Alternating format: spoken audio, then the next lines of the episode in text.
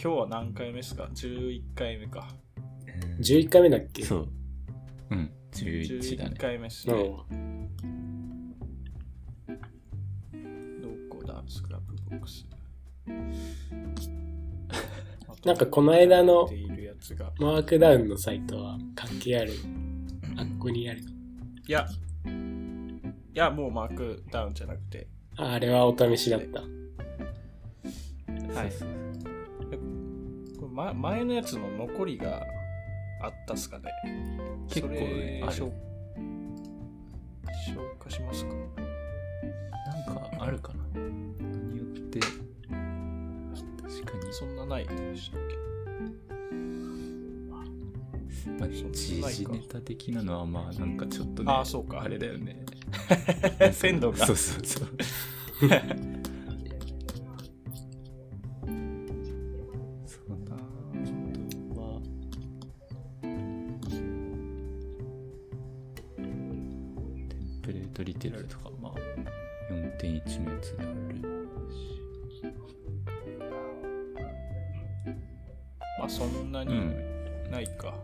いっすねうんうんじゃあ、今日のやつ進めますか。今日のは、なんだろうね。まあ、ビューあたりからいきます？ああ、確かに、そうか。これからですね。ビュー、ビュー3。よいしょ。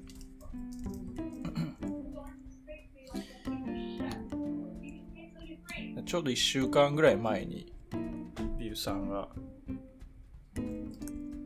リリースされたんですかね。うん。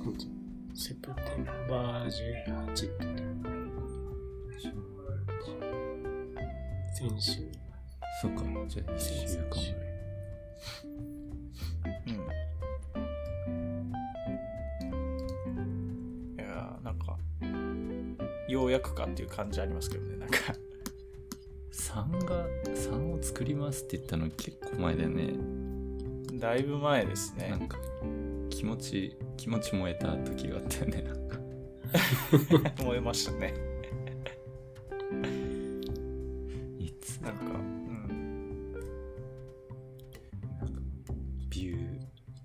クデイ。2010、あーありましたね、そういうブログ。2018年の秋、Vue.js ロンドンで、エヴァン・ユーがアナウンスしたって言って、うん2年前ですね、うんちょうど。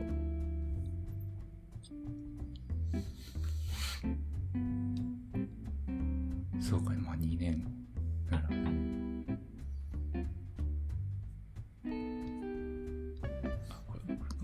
ですね、これのブログ、このなんだ、Vue れ、ダー3、うん。そうですね、あラウンドアップオブイントロズ。あれ？上から2つ目のやつかな。あ、あ、そう、ちょいちょい動かしちゃった。あ、そうそうそう。はい。そうですね。A roundup of infos about the new version of Vue.js っていう Made with Vue.js の記事読んでるんですけど。うん。うん、これは、うんちょっと読んだ。うん。はい。ドラマがありましたみたいな話はされてますね。うん。コミュニティはちょっと動揺しましたみたいうんうん。な。うん。そのコンココンポジション API の説明が結構アンクリアだったっていう。ああ、その時。う。うんん。コンポジション API が一番大きいの。なんか、よく紹うん、介されてる。そんな気はしますけどね。まあ、あとは裏側が全部タイプスクリプトで書き直されたっていう。うんああ、そっかそっか。ろですかね。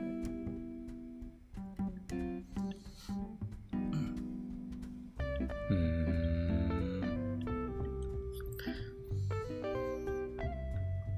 そうですね。Vue.js Dark Darkest Day っていうブログがすげえバズってたのはすごい覚えてますね。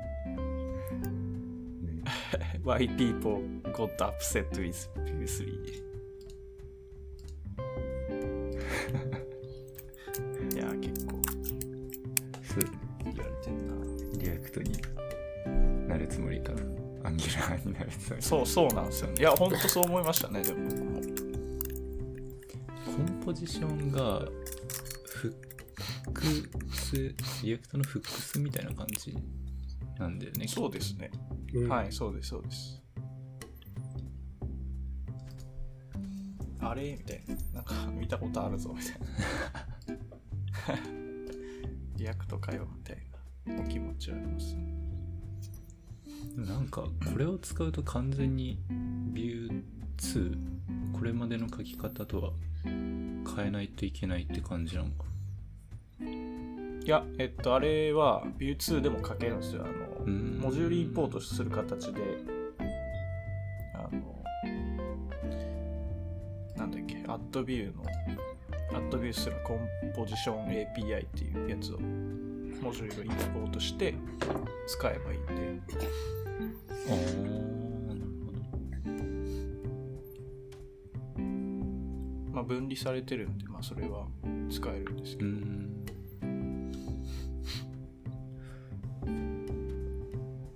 そのまんま使えるならね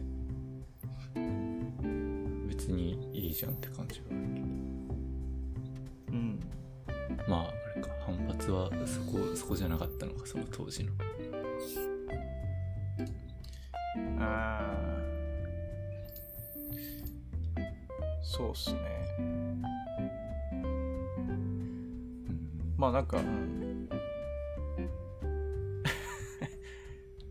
このダーケストデイで View is turning to React の View is turning to AngularJS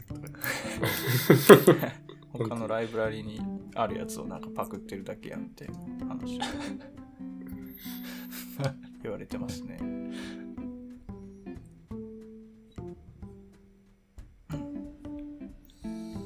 うんうんうん。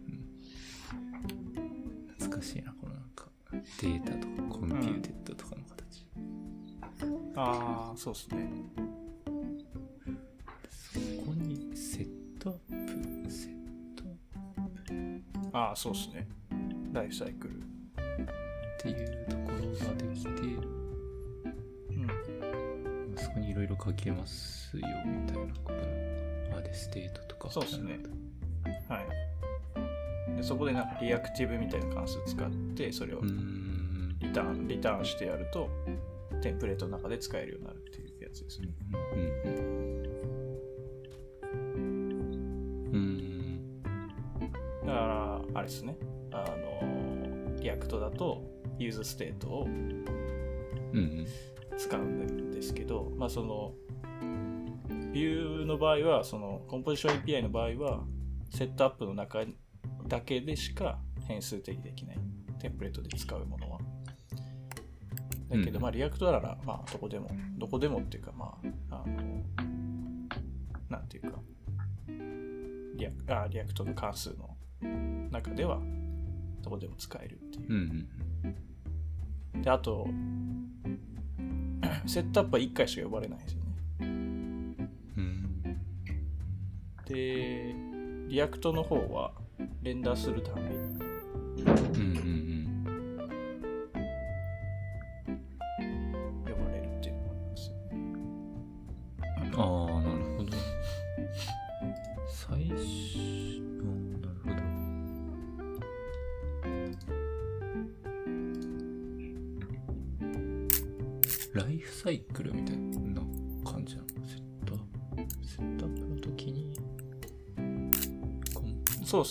サイクルです。ポジション API は setup のタイミングで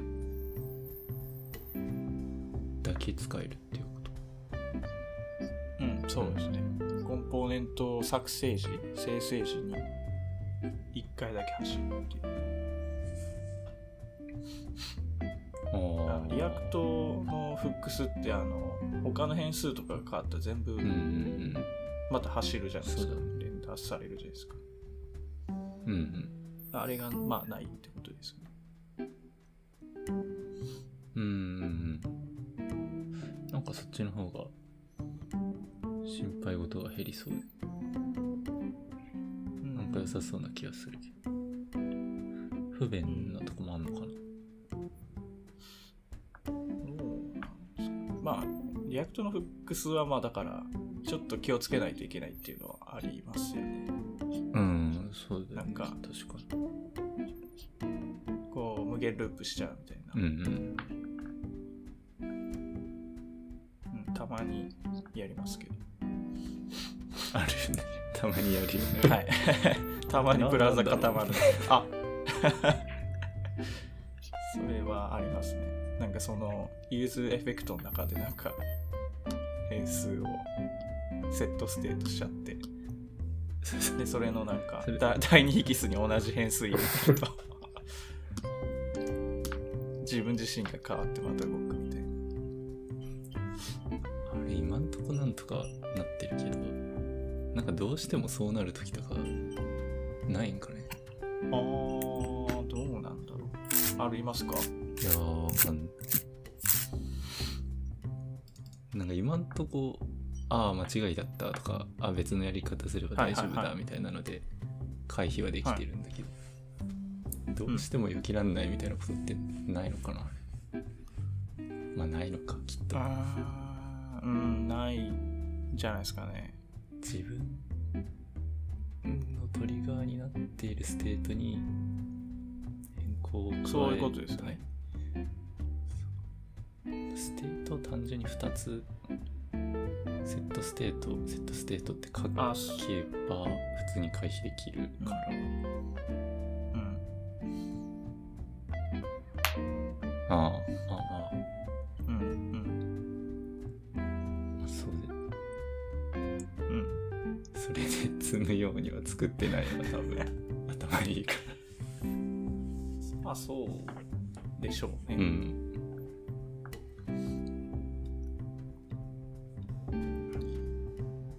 なるほどね。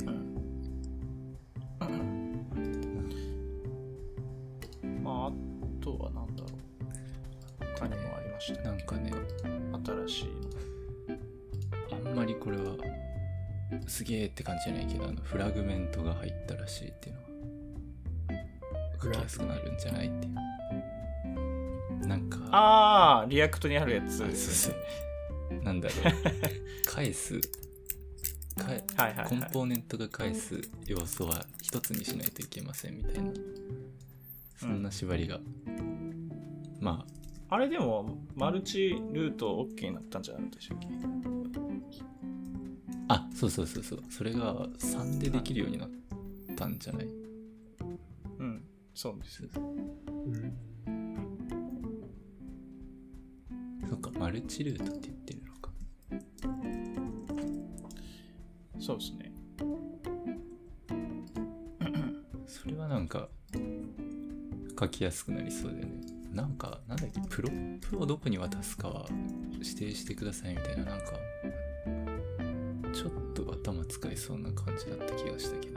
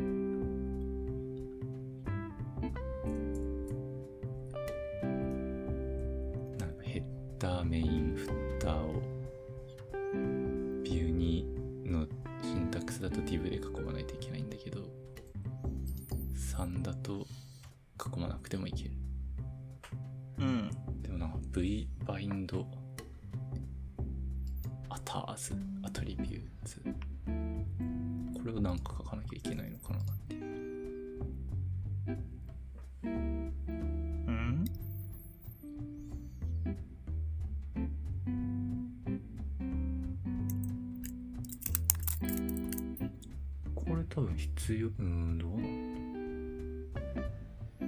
これやっちゃうと、あヘッダーとかにプロップでなんか渡せなくなったりしちゃいそうだよ。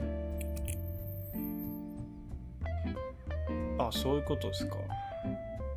あ、どあーそういうことか。どこに渡すかっていうのを指定しないといけないんだけど。確かにそうですね。そうですね。やー、ちょっと Vue 忘れてるな。React しか書いてないから。うん。はいはいはい。なるほど。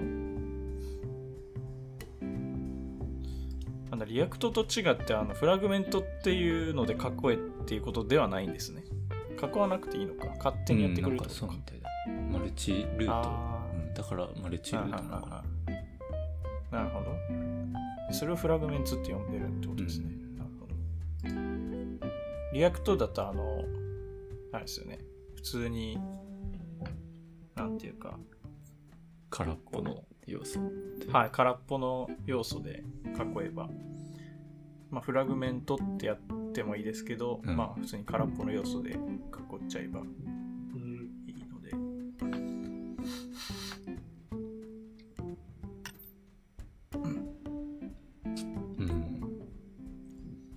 まあ別にそれでもなんかあ困ったことないですけどね。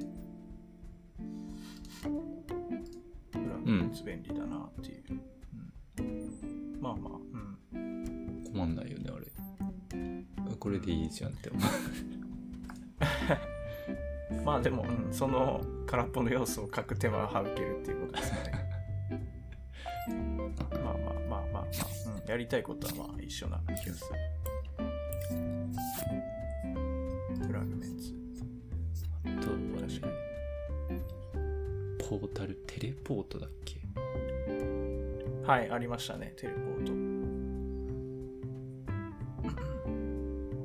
これもなんかいまいち分かってないんだけど、テレ、どうテレポートって書くともう、アブソリュートで真ん中にみたいな、そんな感じになるってこと？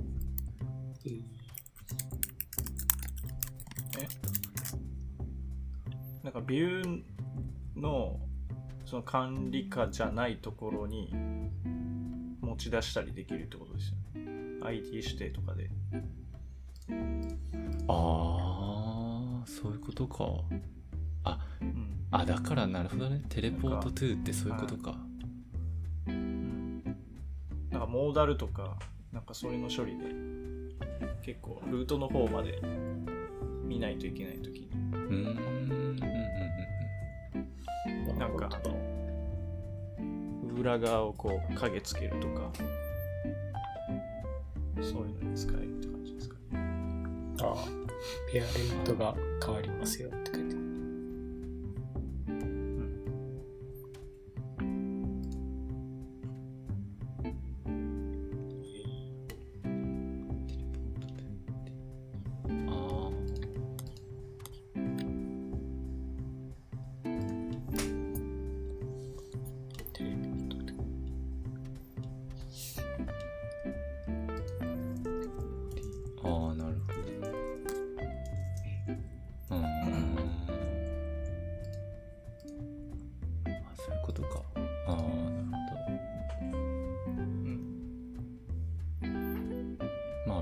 そう。もともとポ、ううんん、もともとポータルっていう名前だったやつですかね、これ。うーん。あ、元からあったっけ？あ、えっと、その。アルファ版とかではい。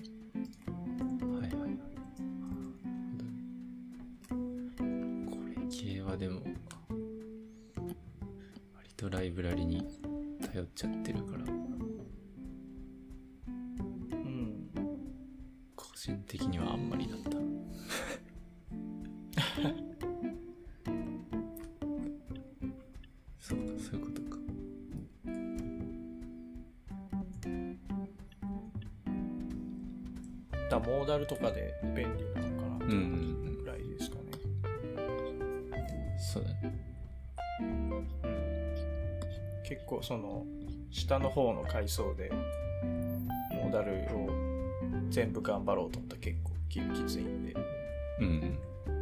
親の方でやりたいっていうのはわかりますね。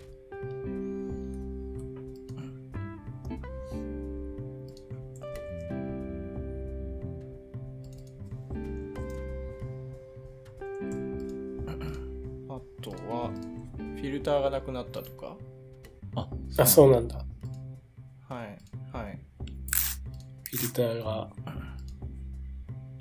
どこに検出されたの？フィルターは computed でいいんじゃないですかね。グローバルに登録するみたいなゲートはできなくなる。そうですね。うーん。フィルターってな、なんだっけ？フィルターはあのテンプレートのとこにパイプつなぎでなんか order by とかああ。ああ。なんかフォーマットしてみたりとか。はいはいはいはい。 to date とか円、トゥーストリー円とかつけたりみたいなやつか。ああそうですそうですああ、なんかはいそうですあったね。はいアンオートタンギュラーにあったやつですねそれうーん。今もあんのかなうんああ。まあコンピューティッドでいいいじゃんって感じはありますけど。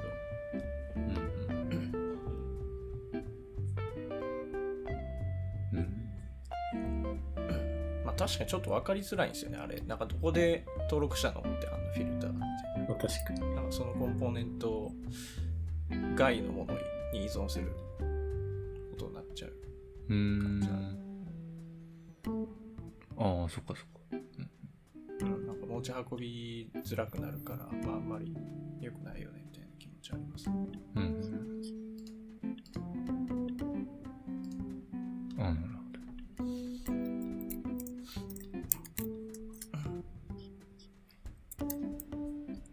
あとはこれサスペンスか。これサスペンスも React にあるんですよね。うん。使ってますね、 Suspense。あ、ほんと。はい。これはだからその、なんか、ルーターの定義の、あの、一個う上の階層に置いておいて、なんかローディング画面出すとか、うん。うんうんに使いますね。これは結構普通に便利。えー、実は使ったことないんだよね。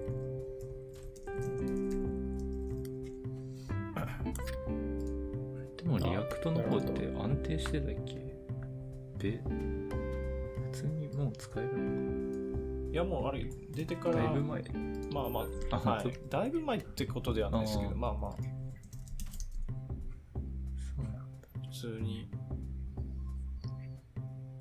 なんか、 React lazy か。 React lazy と React Suspense。いや、これはすごい普通に便利ですね。うーん。なんか自前でなんか、なんか、イズベンダードみたいな、うんうんなんか、イズロローディングみたいな、そういうのを持たなくていい勝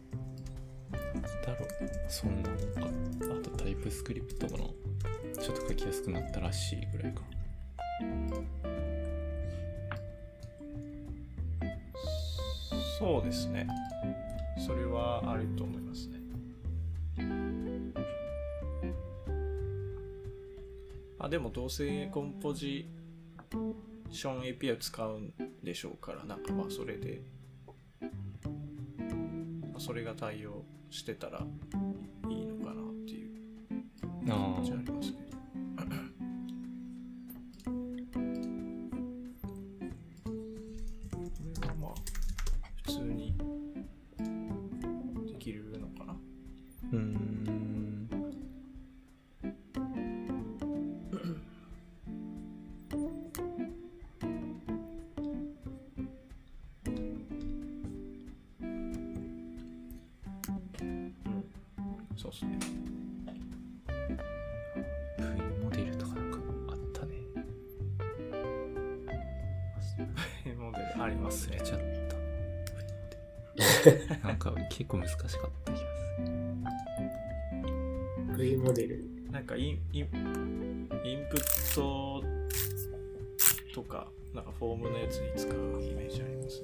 コンポーネントに V モデルを渡してあげるときがちょっと複雑になるぐらいじゃないですか。あそうそうそうそうあーなんかシンクみたいなやつですよね。なんか、コンポーネントが V モデルを受け取って、なんかイベントはい。を定義して、コンそうです、そうポーでネントにモデルプロパティみたいなやつがあって、うんそれで受け取るようにするとか。す。自前のコンポーネントで V モデルを受け取るときに、どうやって定義するかっていうやつで、確か sync、dot sync 使ったっすよね、これ。ドットシンク、ドああどうだったかなットシンク使ったことない。就職詞って Vue.js にあって、うんこれなんか使ってましうたね。ん。2.3から出たやつですけど。うーんドットシンクは何をしてくれる？シンクシあーそのなんか双方向バインディング。そうです。双方向バインディングです。そのコンポーネントにそれを渡したら、その値が勝手に変わるってやつですね。その、まあなんか関数とか定義して、それで自前でなんか変数入れ直すとかはしなくていいってやつですね。で、コンポーネント側は、あの、なんだ、この、イベントのエミットアップデートコロン変数名みたいな感じでやってあげると勝手にやってくれるっていう感じです。うん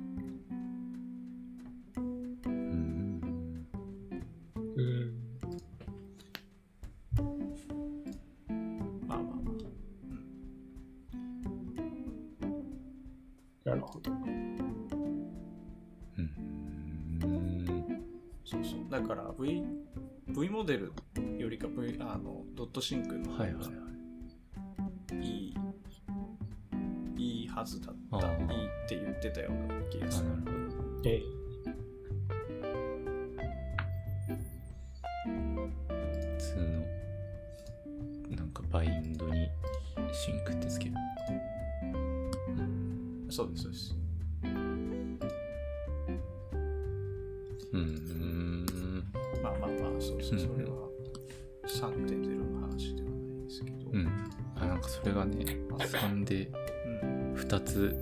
数かけるやつ。はいはいはい。ありましたね。ありましたね。うんへえへえって感じだけど。ちょっとあんまりあ、だから、あれですよね。ドットシンクですよね。それ。それって。ああそっかそっかそっかバインドなるほどねなるほどねあ、ドットシンク、ん？あ、ドットシンクなくなるのか、これ。V モデルで代替される、V モデルにまとまった感じですか？ドットシンクの機能あ逆に？が。はい。最そうなんだあー、へえ、そうなんだ。そうなんだ、そうなんだ。なくなってますね。えー replace vbinds.sync with a vmodel argument おう。まあ確かになんか似似たようなやつ2つもいらないです。よね確かうーん。にまあ V モデルでできるならそれでいいじゃんっていううんうん感じですけどまあドットシンクと同じですかね。うんうんなるほどね。あ同じですね。もうアップデートでやればああうんまあこれは便利ですね普通に。うん。うん。これは便利。なるほど。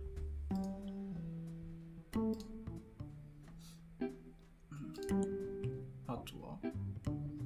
あとなんか、あれですね、Vue.js とかをインポートするみたいな、できませんでしたっけ？インポートする。なんだろうさんの話になったっけ？Vue.js ポイントなんか他のやつをこうインポートしてくるみたいなやつが、なんか簡単にできたの？をどっかで見た気がするけど、違うかな。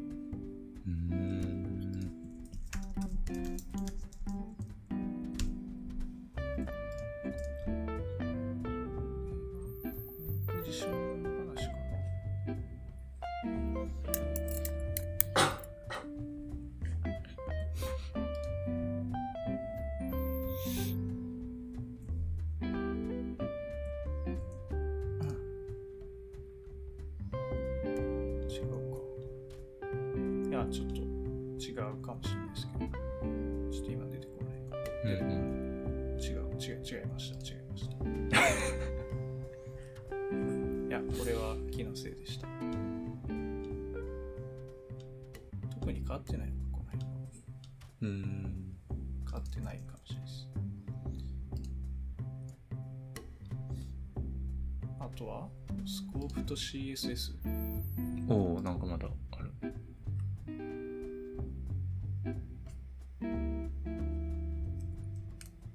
ほう。VDeep。ああ、ココンポーネントにスタイル適用するためのやつですね。なるほど。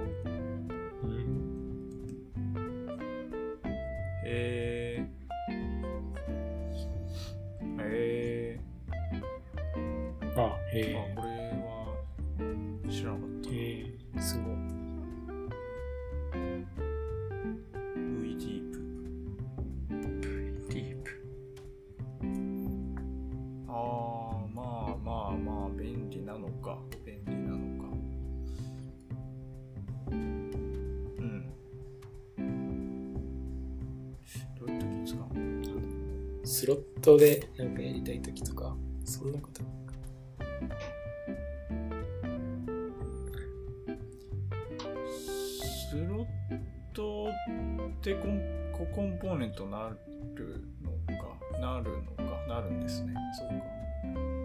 まあそうか、そういう時とか。なんか、どう？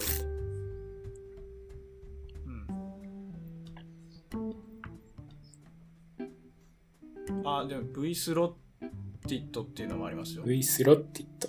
V スロッティット。はい。V スロッティットの疑似クラスは、スロットで受け取ったがコンポーネントの要素にスタイルを適用するためのもの。うんいろいろありますね。うん。あ、えー、Vue3 からデフォルトでは、スロットで受け取った要素はココンポーネントのスタイルが適用されなくなる。えへー。ああなるーなんか積み分けてた方が便利か。あー、まあ確かに確かにそうか。うんうんだからなんか、親コンポーネントがココンポーネントにスロットでなんか、なんだろうな、なんかこうカードコンポーネントにこう、ヘッダー、ボディ、フッターみたいなスロットが3つあって、うんそこになんかこう、ポンと入れたいときに、なんかこう、こうコンポーネントのスタイルに全く影響されなくなるということですね。親コンポーネントが V スロッテッドで、なんかフォントサイズとかをこう自分で自由に決めて渡せるっていう、うん。あそういうことか。そういうことですかね。まあ確かにそれはいいかも。うー。ん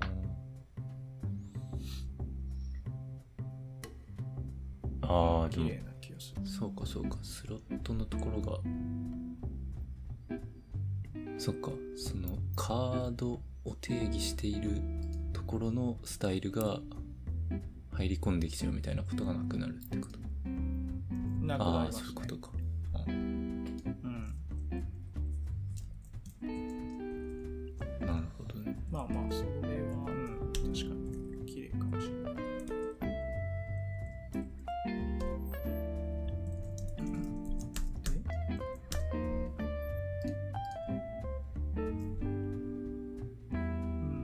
とは細かいのもありますけど、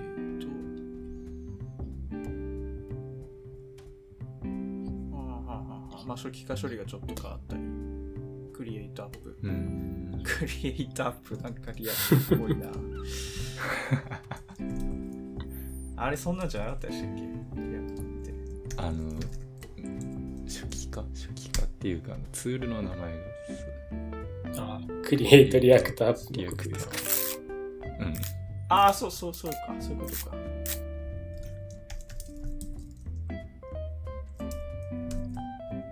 あれ？リアクトの初期化ってどうするんでしたっけ？初期化？あー、あ、そうか。あ、全然違いました。そうか、そうか。あ、クリエイトストアと間違えた。ああ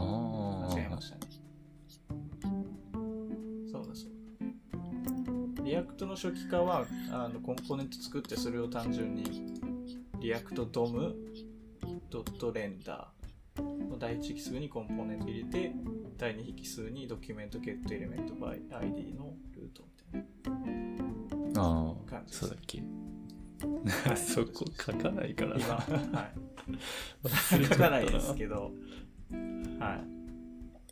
だこれなんこれ嬉しいのはそのあれですね React Native とかをこう考慮してる感じですね、うんそのなんていうかどこに render するかっていうのはまあ一番最後に決めるってうんういうか、んそのインフラ層というかなんかそのなんか React が扱いたいのはそのなんていうか virtual DOM というかの世界でそれをどこに描写するかっていうのは最後の一番上のインデックス T TSX とかが決めるっていうやつですね。でそうすることで、まあ、 React でも render であそのウェブブラウェブブラウザでも render できるしその React Native としてこうモバイルアプリでもできるしっていう、うんうんうん。ああなるほどね。あんなうん。そっかそっか。シンプルなはい。何も考えたことなかったけど確かにそうだね。うん、そういうことですねあだからこの一番上の、はい、 ReactDOM render をなんか mobile app render っていうのに 呼び換えればそのままなんか、あうんうんあうんいけるようにってことはい、そのうん。いけるようにってことですね。まあ、ただそのまあ普通その div とか あのコンポーネントの中で使っちゃってる気がするんでそれはもう完全に DOM に依存してるんでダメですけど そのまま使えませんですけどあの React Native Web っていうのがあるんですよ。うんうんあれを使えば完全に互換性あります。ね React Native Web はあの div とかあのスパンとか H1 とかそういうブラウザ依存のタグを全く使わずにもっとこう抽象的なタグしか使わないってやつですね。なんかビューとかはいはいはい。コンテナとかはいはいはいテキストフィールドみたいななんかそういうまあ名前が違う、うんうん。なんていうんですかね。抽象的なやつはいを UI パーツって感じ。はいそうですね。抽象的なそのタグを使うことで一回その一層挟むことでそこからドムにこう変換するとなんかコンテナは div になったりとかうんうん。そのテキストって言ってるやつはインプットフィールド、インプットタイプフィーあテキストになったりとか。で、そそれをなんか、そういう人で連打したかったら、なんかそれが別のものになったりで、ま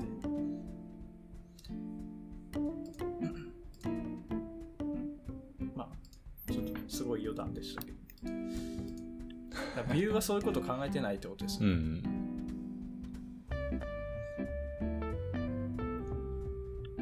まあ、うん、そうですね、まあ。ね。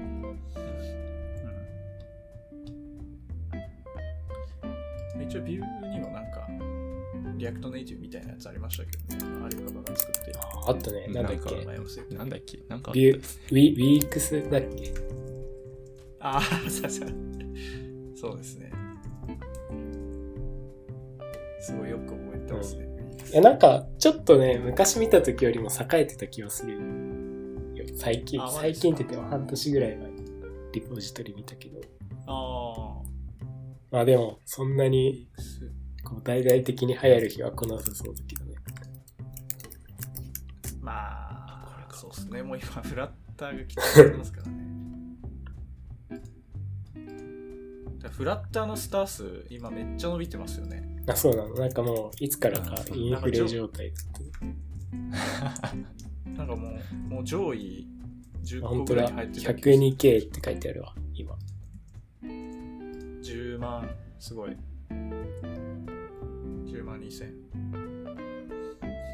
Vue.js が確か1位だったかな。で、2位が React とかだったああ。なんか昔、どっちがスター多いかみたいな競うサイトあったよね。あーあったねはい、ありましたね。リアルタイムでこう、カウンターがこっちにスターすお抜くぞ、るみたいな。抜くぞ。はいちょうど追い抜いた時なんか見てた気がする。見てました。あの3年ぐらい前ですかね。あそんな前か。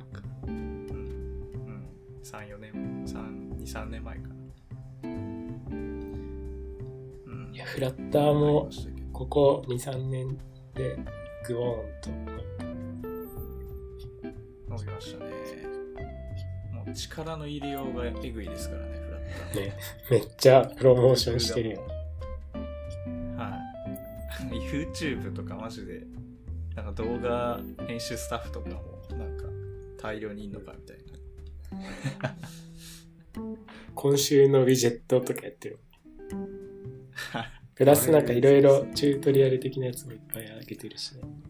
うん。超金かけてますね。いやまあまずなんか最初のホームページのなんかドキュメントというかチュートリアルとかもちゃんとしてたし、うん。そこからね、そうっすよね。もうウィークスは、ウィークスは 14K。まあでも頑張ってる。うん。いやー、もうちょっと、うんないか これないだろうねないです。うんな。ない、ないです。ないですまあまあ、でもクリエイトアップで頑張ってくださいって感じ。クリエイターってでかそうっすね。あー、へー。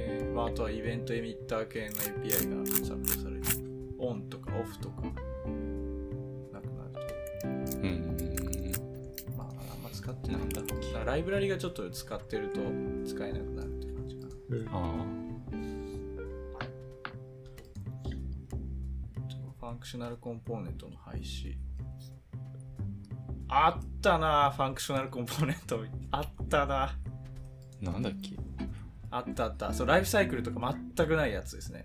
全くない単純なテンプレートは、 template functional って定義しておくと、すごいパフォーマンスいいよってうやつですね。ん、なんか React っぽい。あうん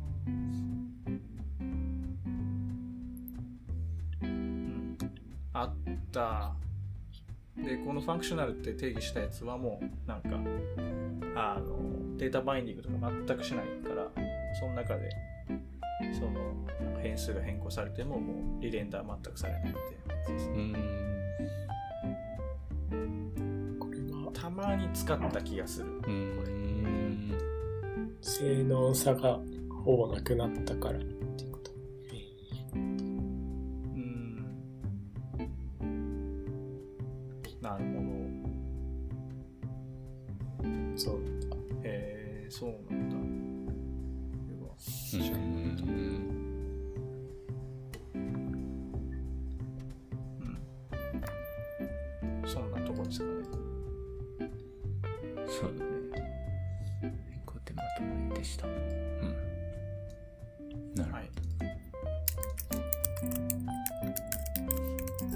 的にはもうタイプスクリプトしか見てないですね。タイプスクリプトで書くときにどうなるのかっていう。それだけです。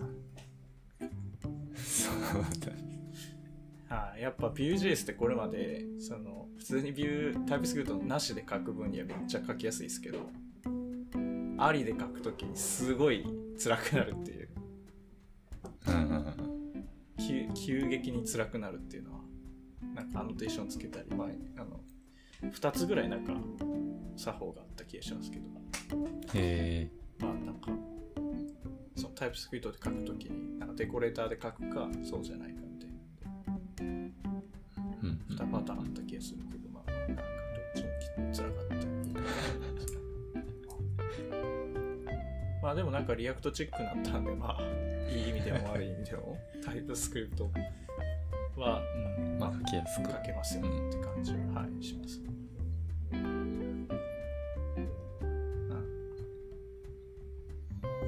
なるほど。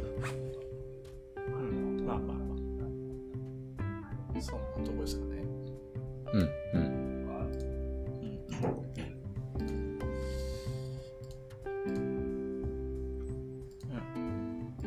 今日のメインコンテンツは消費できるところで。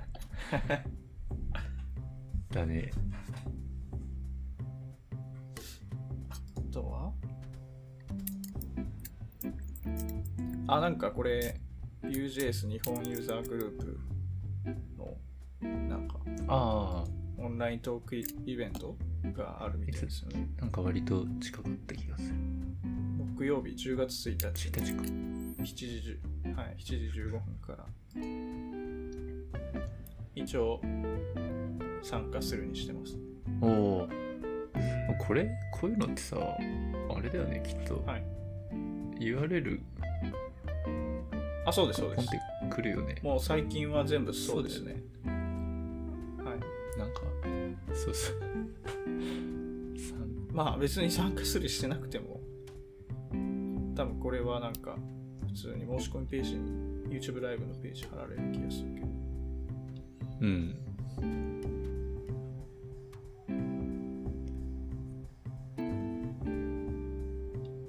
まあやってみようかなとは思ってる。そうですね。Vue.js コアチームがゲストに来るみたいあ、そうなの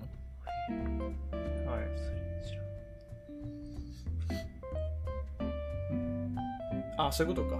コアチーム、あ、東大、あ、日本人の人。あ、ああ、ああ、うんうんうん。まあそうか、日本でも。ん？これコミットしてる人なのか。そうなんじゃない、まあまあまうん、まあまあそうですね。うん、ちょっと。まあ気になる方は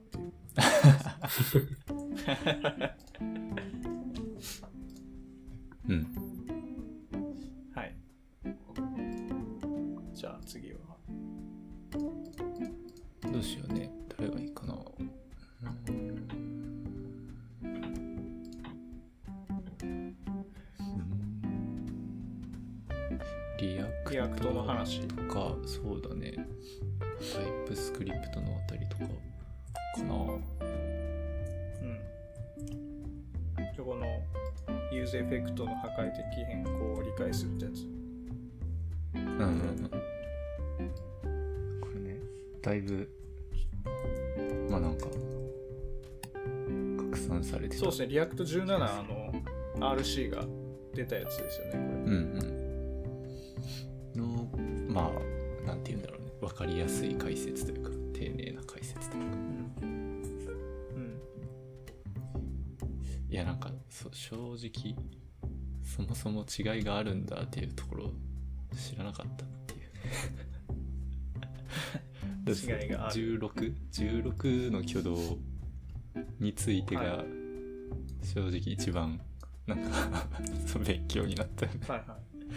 ああ、そうだったのかと思って。リターンすると、コンポーネント消した時の挙動あ、そうそう、なんか、なんだっけ、えっと、再レンダリングとコンポーネントの、はい。あうん、破壊っていうのなアンマウントか、でクリーンアップの挙動が実は違うみたいな、ああ。はい、って感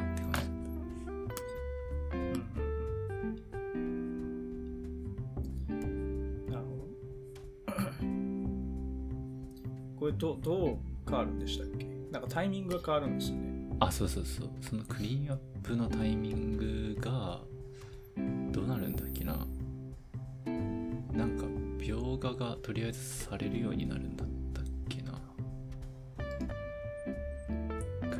されてからドムが描画されてたんだけどそういうパターンもあったんだけどそれがなくなるんえーっとあ確かに確かに。ドムが先に反映されてからクリアップ関数。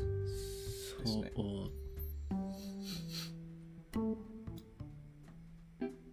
うんだ、そうなってますね。そうだね月のレンダリングが起こってそれがドムに反映されてでそれが描画されてから元のクリーンアップが呼ばれる、あ。そう。です。だからもともとあったはずあったはずというかドムが画面からん？画面からも完全にいなくなってからクリーンアップが呼ばれちゃうからみたいなこと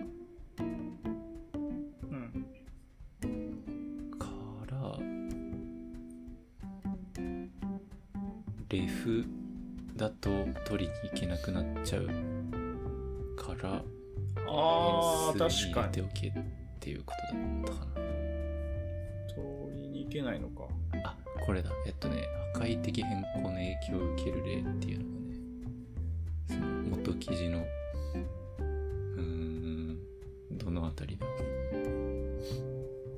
元の記事にあるんだけどうん。そこにのこの16の場合っていうところの下の方じゃないですか。17の場合、ちょっとね。ちょっと待ってとね、16の場合。あ、そうそう、16の場合、17の場合ってなってる、見出しがついてるところのちょい下。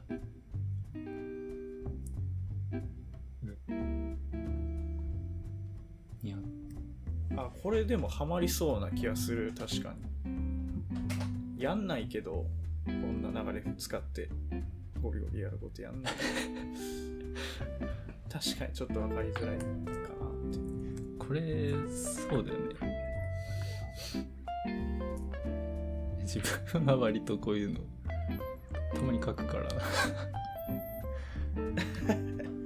な自前で。なんでだろうな。あ、あれか、これカレン、ユースレフで、ドム取ってくるときって、タイプスクリプトだとヌルチェックが絶対にいるんだよね。レフの、はいはいはいはい。えっと、ここのあまあサンプルでいう p レフ、そうっすね p レフ変数が、はいはい。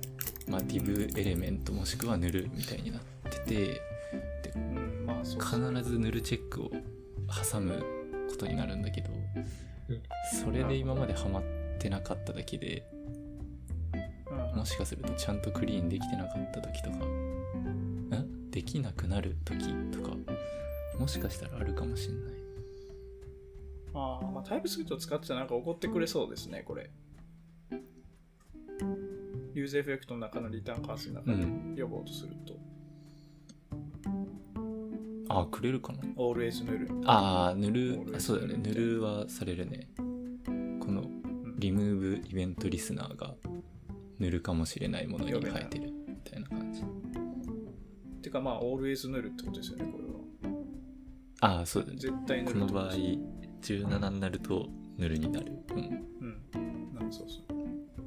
なんかば、なんか、なんかバベルとかがなんか、なんか React の関連のやつで、お怒ってくれそう。ああ ES リントとかやってくれそう ES リントとか。まあこれ React のやつなんで、なんか、うん普通の ES リントだと、ああ、そうか、まあそうか、そうか。 React のやつか。リアクあそうそうトのなんか ES リントでやれば。なんかあるよね、うん、いや、なんかありますね。あれ入れたら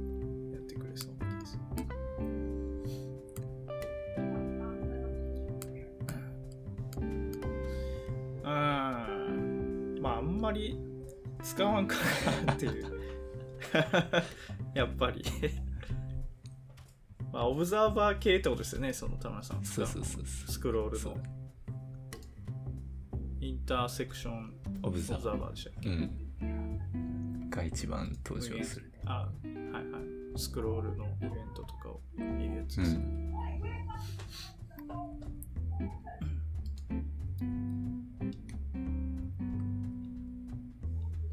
つの間にこんなオブザーバーあったのみたいな気持ちになるんですけど。これね、結構前からあったと思うけど、まあ、ブラウザサポート全然いけますからね。便利ですね、これ。インターセクションオブザーバー。うん、割と、確かに。うん。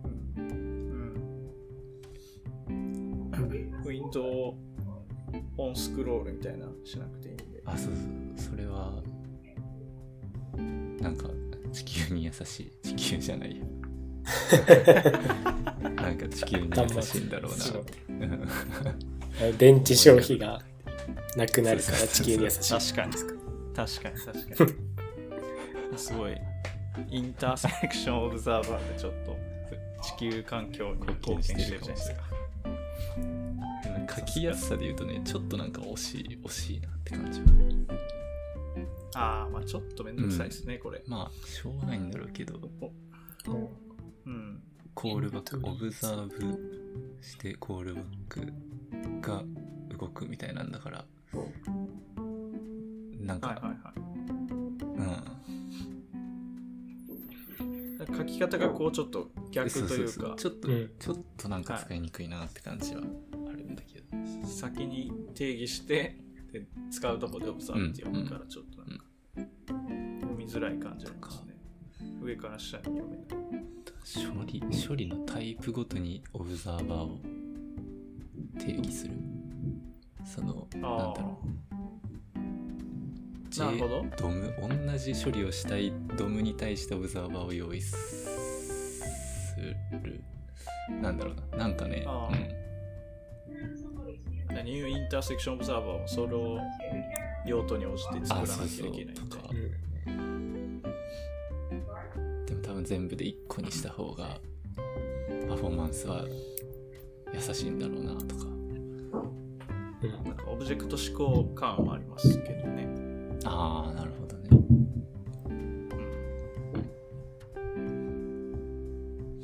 うん observer 系は全部この同じインターフェースですね。 observe で。んまあそうなんだけどね、うん、うん。 MutationObserver はなんか知ってましたね。使う。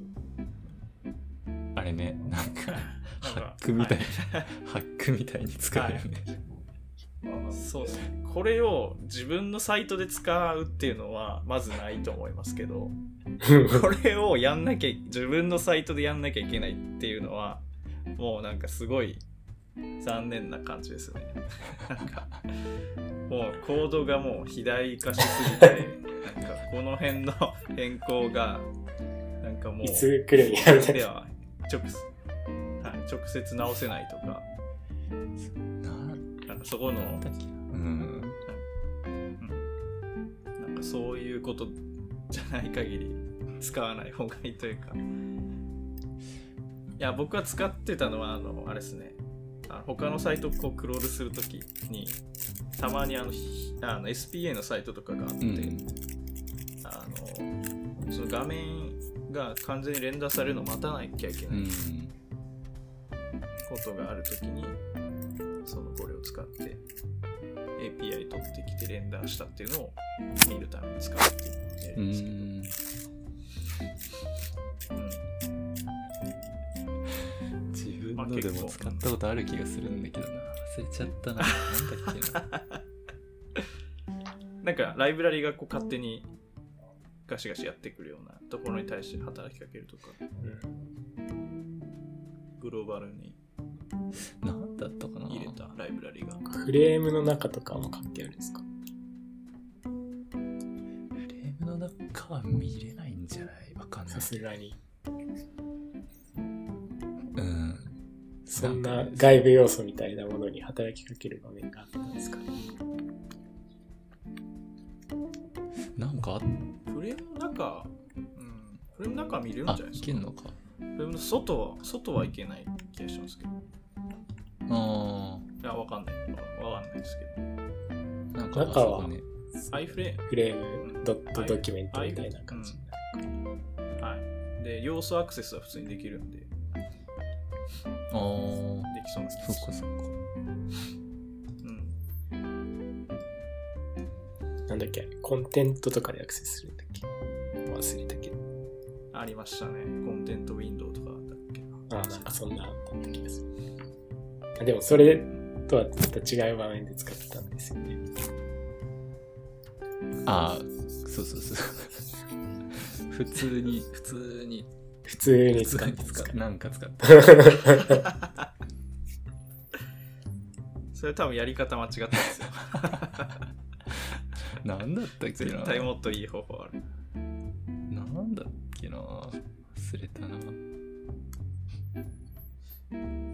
E3JS とかのなんかゴニョゴニョしてくるやつをこう見るとか。いやいやわかんないな。いやなんかもっとね普通普通なやつ。普通なやつ。多分うん。それすごい気になります。ねなんだっけね。そんなケースあんのか。ちょっと後で聞いてみようかな、はい、まあそうっすね。覚えてませんかって。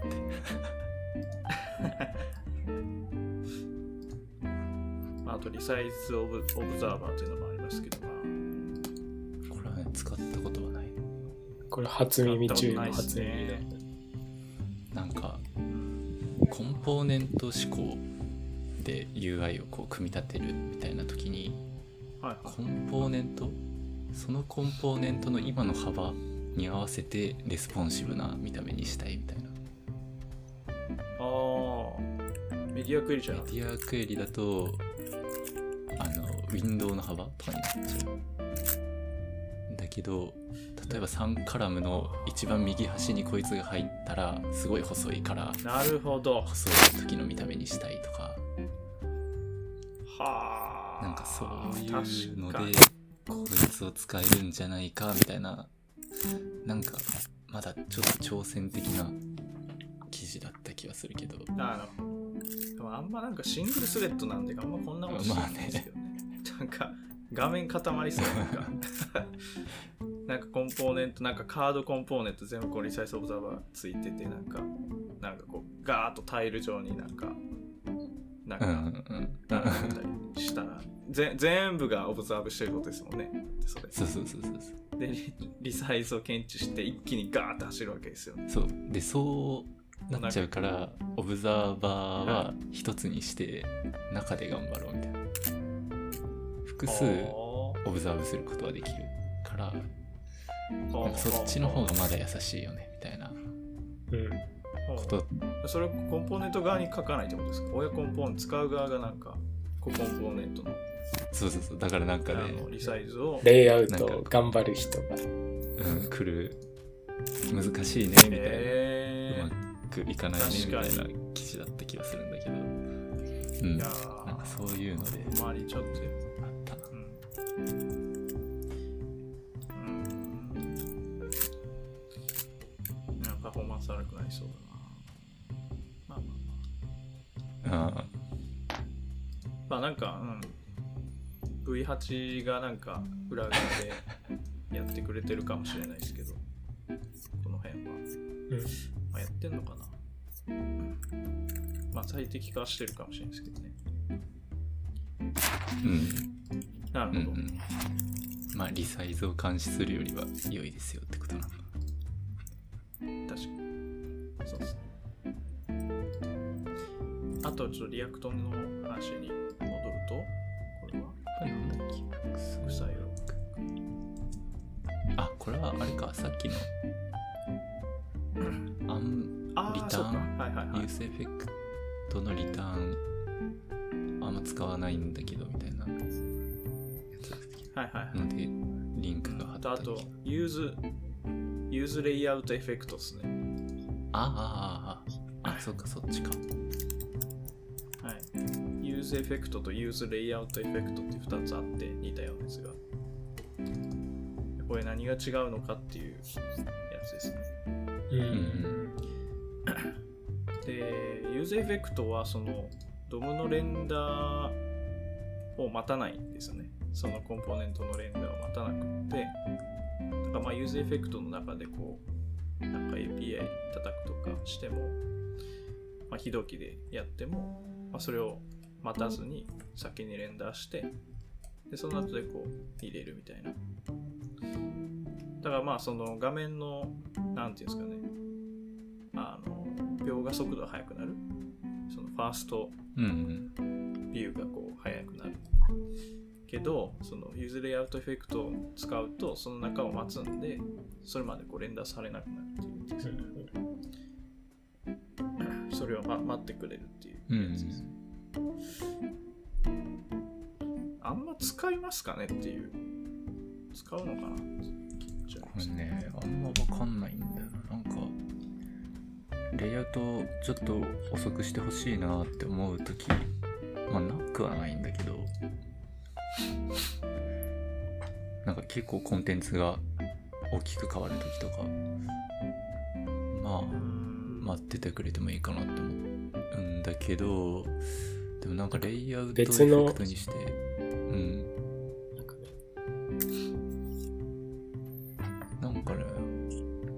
んまりね、こう思ったように動かないんだよね、こいつ。なんか多分勘違いをしてるんだけどね。あ、なんか試してみたそうそうそう。ここはちょっと思っ、たように動かない。うん。だ秒が遅くなってもいいから、ちょっと待ってほしいっていう、こうデータ揃うまで待ってほしいな、みたいなのに使ってみたりしたんだけど、はい。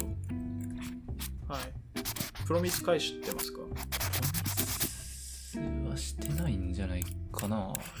ちょっと、どうだったかなって感じだけど。synchronously after a render。ん？そうそう、なんか、ま、待ちそうじゃん。だから多分ね、なんかコードか理解かな何かしら間違ってるとは思うんだけど、うまく使えたことはないんだよね、実はね。あれ、 async は待ってくれないとか？いやわかんない。うん、わかんない。いや、うん待つよな、さすがに、さすがに。ライフサイクルの外で、になんか出しちゃってるとかあるかもしんないなとか思ったりもしたけど、あー、うん。 Redux の方とか使ったりとか。なんかそし今これ、うんあの、はい、そうっすね。ユーズエフェクト VS ユーズレイアウトエフェクトっていうなんか記事見てるんですけど、おお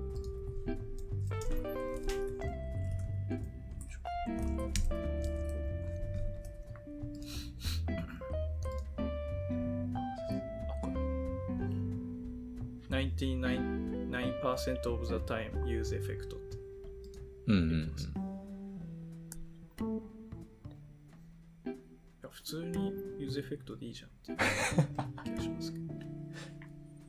え、だってなんか普通になんかデータ取ってくるとかの待ちってうん別になんか empty state とかローディング画面出しとけばいいじゃないですか。そうで、そう思うよね、第一感。うん。はい。そうそうまあねまあねなんか、はい。それが普通かなっていう。なんか API がすげえ遅かったらどうするのっていう。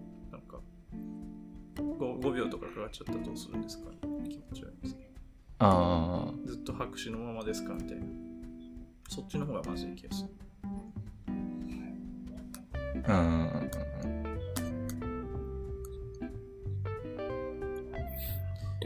だから使わなくていいん。ですよ。これは。すげえ特殊。すげえ特殊ななんかトラッキングとかなんか絶対このタグは先に入れてからややらないと計測がおかしくなるとか。あなるほどね。そういう、なんかそういうメタ的な感じじゃないと。必要,、うん必要ない。ああなるほどね。ああそれ分かりやすいな。あうん。あどうしてもそっかそっかその要素がどうしても必要なんだみたいな時は。そうですね。バージョンのなんか測定とか使うとか。うん。なんか苦い思い出って感じだけまあ確かに。あ、で、これは、 React の新しいやつの JSX Transform ってやつ。ど。これ React のブログの一番 latest のうーん。記事ですけど、4日前に上がった記事かな。で、ちなみにその React の17って、あの新しい No New Features って言ってるので、うんうん。特に大きな変更はないんですよね。うん。なんですけど、このバベルかな？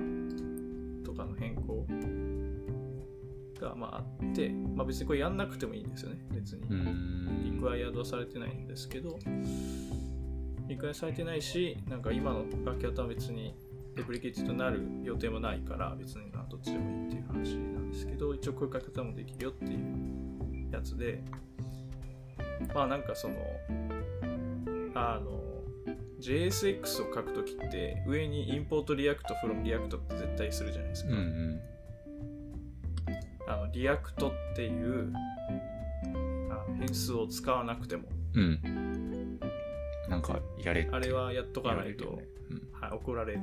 怒られるのはあれってその 変換してるからなんですよね。 React っていうやつを使うように、うんうんうんあの JSX の記述が入っているからそれ用に変換してくださいよっていう、そういう気持ちで見てよっていうことで。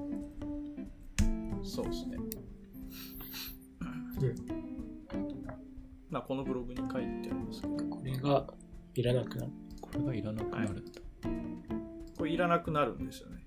勝手にインポートしてくれるようになるっていうやつです、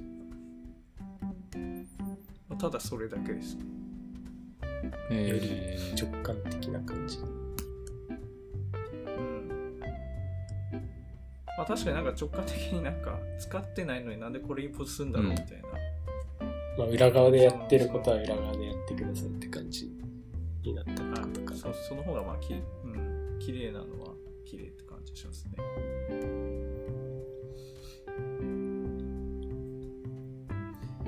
まああとはそうですね。 performance improvement simplifications、うん。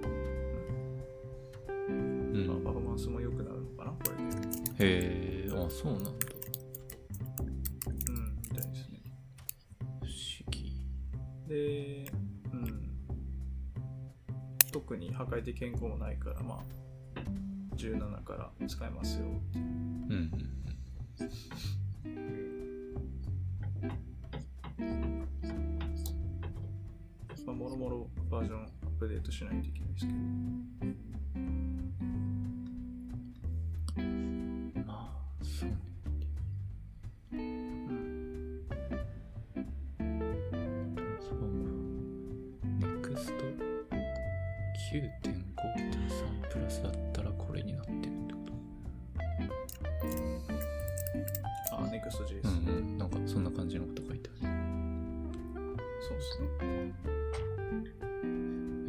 あじゃあ実はもうなってたかもしれないなん？9.5.3。マジですか？24日前。なんか9.5.4とかじゃなかった今ああ3か3か確今かに。えー、そうなんだ。9.5.4。新しいバベルか。カナリアリリースがいっぱいされてますけど。あじゃあそっちかなんかニュースというかフィードに流れてくる、えー、あじゃまあ、あ消してみようかな。リラクトってやつ。怒られなかったらあやったーって。あ、なんかこれ、一発で消せるコードあるのありますよ。ここ下の方に書いてあった。そんなのがあるの？あれ？はい、Remove Unused React Imports っていう、この下に書いてあるやつ。あ。本当だ React Code Mod っていうやつを使って、アップデートってやるとこれ全部出てくるんです。えー、すげえ。すげえ。消してみようかなこれこれいいね。この、この、ちょっとしたことしかしないけど。はい。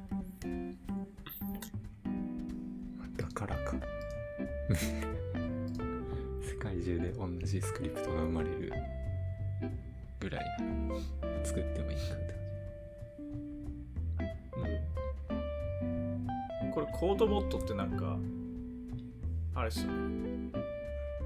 なんか、有名というか、よく聞く。は初耳、初耳でした。なんか、コードいじるやつ。へで この中に多分 いっぱいコマンドが入ってる気がしますね。ああ、そうだね codemod。そうだ、その中 React codemod。うんはい。そんな気はする。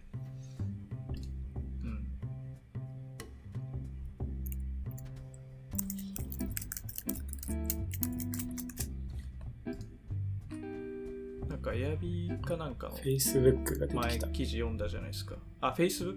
あ、違う違う。あの前、エアビーのうんうん。記事かなんか読んだ時にそれ、それ書いてあった気がします。ああ、なんか、めちゃめちゃ置き換えてますみたいなやつ。タイプうんはい、タイプスクリプトに置き換えるときにコードモッドの話が出てる気がする。タイプスクリプト。なんかば、え、なんだっけ？なんかバニラ JS? なんか忘れた。ななんか、謎なコー JS からヒース。クリプトじゃなかった？違ったっけ？あ、コーヒースクリプトだ。そうそうです、そうです。なんか、コ あったよねーヒースクリプトでしたっけ、ありましたよね。はい。あの記事に書いてありまうーした。ん、そうか。あ、これ、へえ、え結構なんかいろいろいや、普通に便利便利そうなのが、な気がします。まあ、便うん。これはって思うのは、あんまりないかもしれない。まあ、バージョンアップの時になんか一括時間系とかで使うぐらいですかね。うん。めんどくさいから自分でやる。ソートコンプ、コンポーネントとかがある。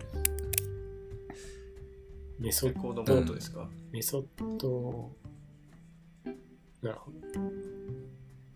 あの前見てたのはあのなんかリバース変数名みたいなのありましたよね。ああ。あ、あれか。なんかああいう、はいいははいはいああいうやつ。いつ使うのかわからない。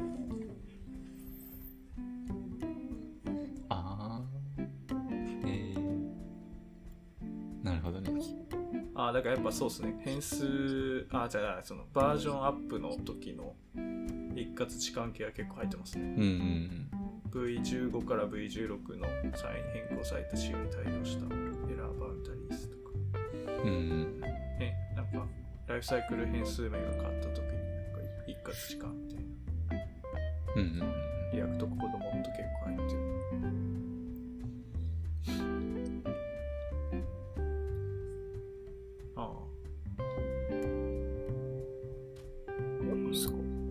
まあ、だからこれで、うん、一発で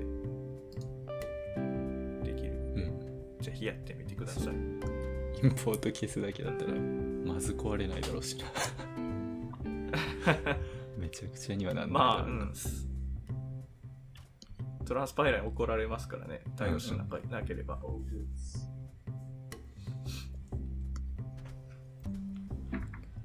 だから Manual Babel Setup。あ、だから Create React App のやつは、えー、 Create React App の V4.0 で勝手に入ってると。うんうんうん。まあ、 Create React App のやつは、あのなんか、 rewired とか使わない限り、バベルとか設定自分でいじれなかったですね、確か。いじれなかった気がする。バージョンアップ待つしかないけど。で、まあ、普通になんか自分のやつで使いたい、オリジナルのやつで使いたいときは、 Babel plugin transform React JSX をアップデートしてあげる。で、 preset React 使ってる場合はそれをアップデートすれば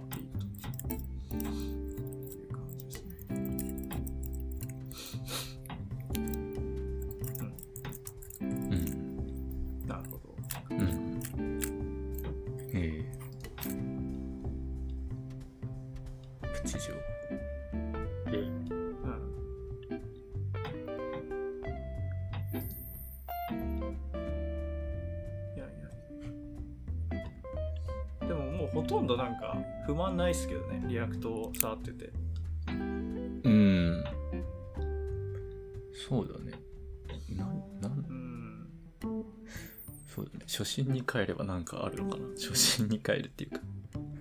なんか、慣れちゃって困んないみたいな、なんかそういう、そういうのありそうああ、まあそれはあるかもしれない。だな。なんだまあ、 Create React App でやれば、まあそんなに Webpack とかの煩雑さもないし、いい感じにやってくれるし。うん。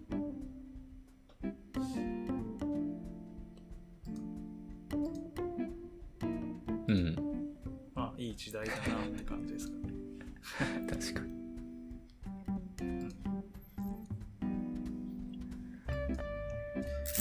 で、タイプスクリプトうん。タイプスクリプトは何ですか？4.1。4.1のベータが出たやつですね。これは先週かな。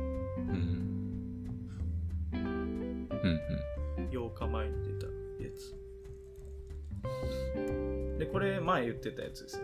テンプレート。うん。テンプレート、リテラルタイプス。あでもなんかいろいろあるんだ。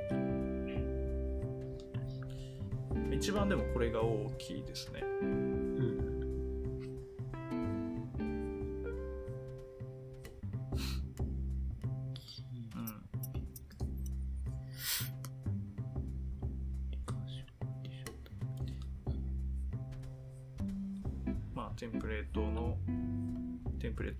テラル型を作れるっていうやつですね。うんうん。うん。まあ、あんまり使わないかなっていう気持ちはありますけど。で、まあ、これでちょっと面白かったのは TSSQL ってやつですよ。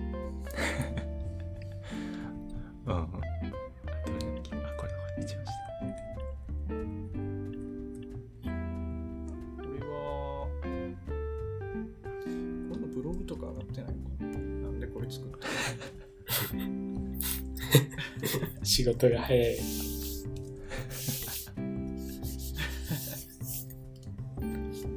の あーあったあったあった。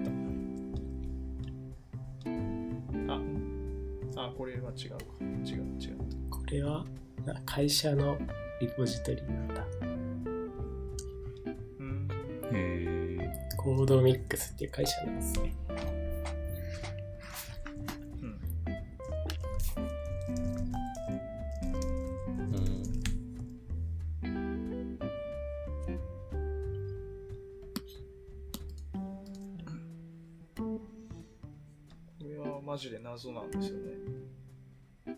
タメタしすぎてなんかちょっと意味がわかんない。ネタメタ。なんか一応なんか、プレイグラウンドありますけど、うん下の方にリンクが。で、一番上にこう定義したやつのタイプオブで DB ってして、で、execute1 でクエリで第二引数に、引数って言っていいのかわかんないですけど、DB 入れて、SQL 文を入れてあげると。で SQL 文のそのセレクトとかフロームとか where はアッパーケースじゃないとダメってなってますけどあだから多分それでなんか見てるんでしょうねあ。ああ、なるほど。あだからセレクトでなんかはい存在しない捕鯨とかやると起こってくるってこと、ああそうじゃないですかねだかそれがだからテンプレートリテラルでこうなんかセレクトでスペース開けてなんかこう変数名みたいな感じのテンプレートの型を作ってるんでしょうね多分これはうん。う、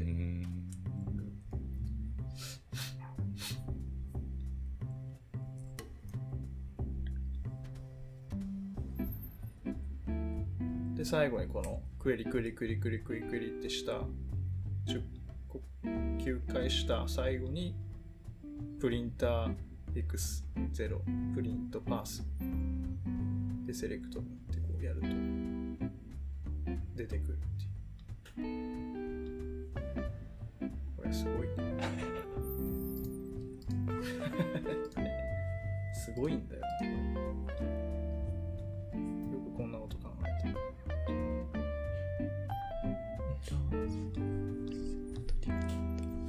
ああ。セレクトのやつとか書いてあります。ライブデモに下にインクリメンテーションがこうこう書いてある。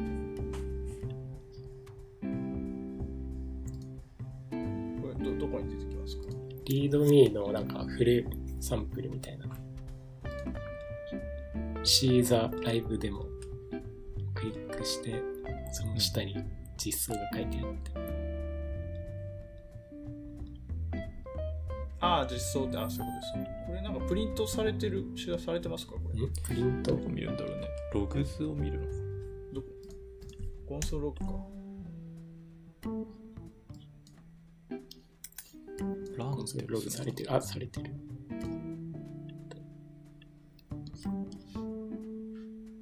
出てない。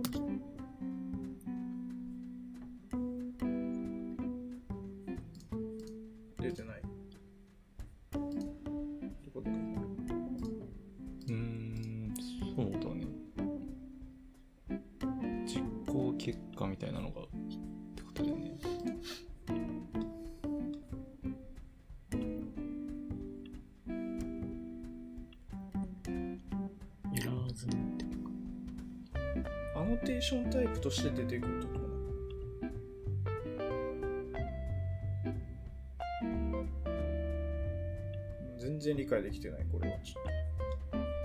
異次元すぎてやってることが。うん。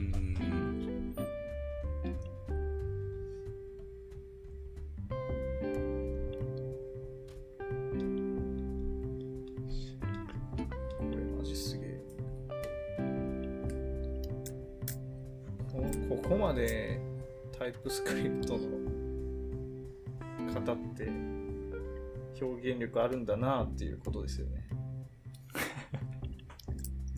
もう何でもできちゃうんだって。すごいな。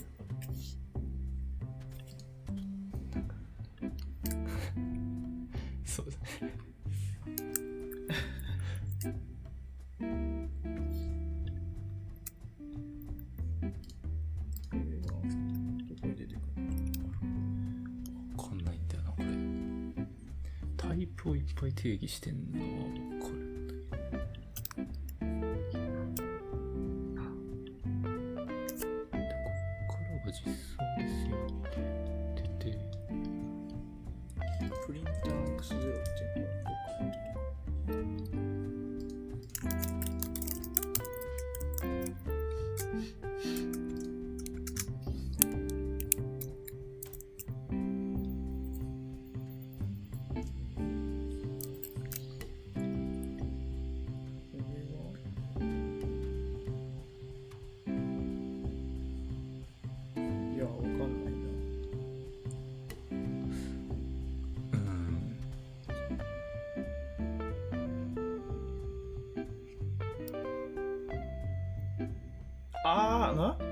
あ、そういうことか。これ、あ、ちょっと分かったかも。怒られるってことか。セレクト文とかを変えると、怒られるんじゃないですか、こうーん。なんかエラーれ。そうい増えうことじゃん。あ、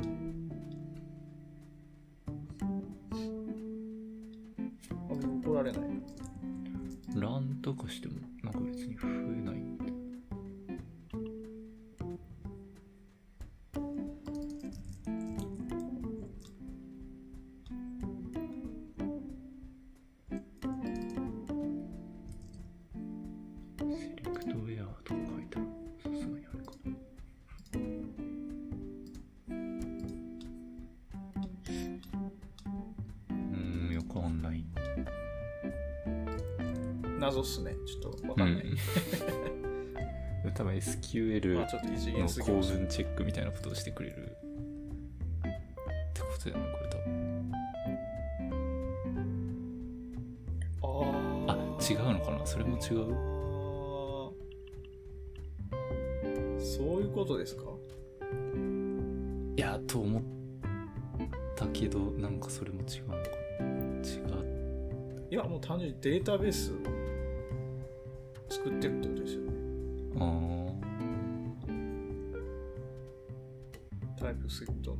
イプアノテーション。うん。うん。なんで、なんか単純なツールというか、データベースですよ。あーそうなんだは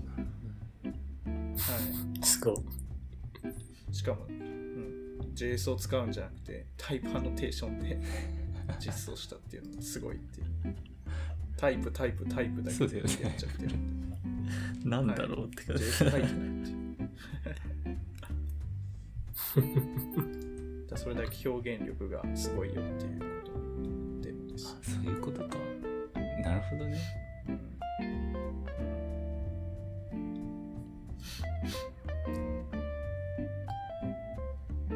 でこの SQL の文字列がテンプレートリテラルタイプスで定義されているってことですね。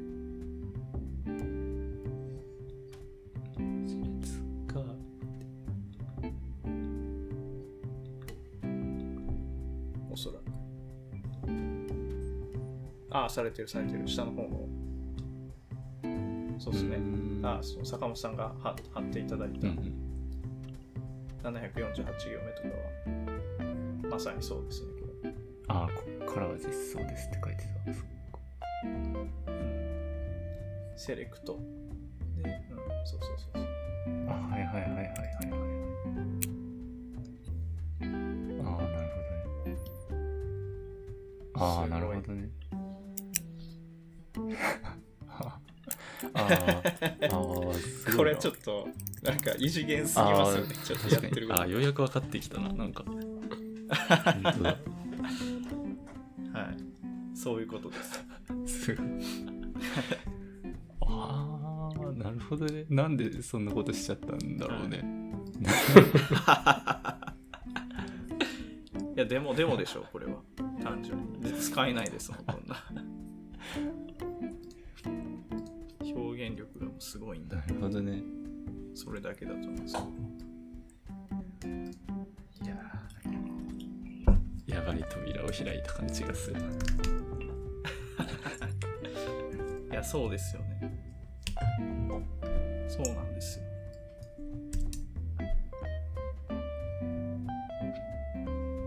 うんなるほど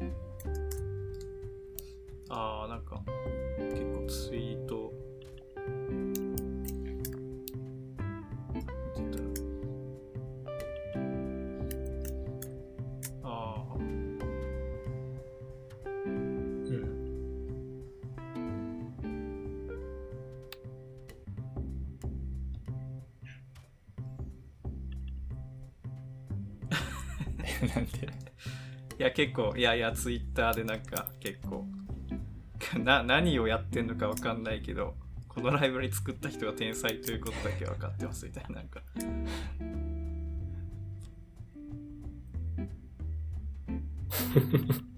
ああ本当だ面白い。あていうかなんかえ日本ハテブにでも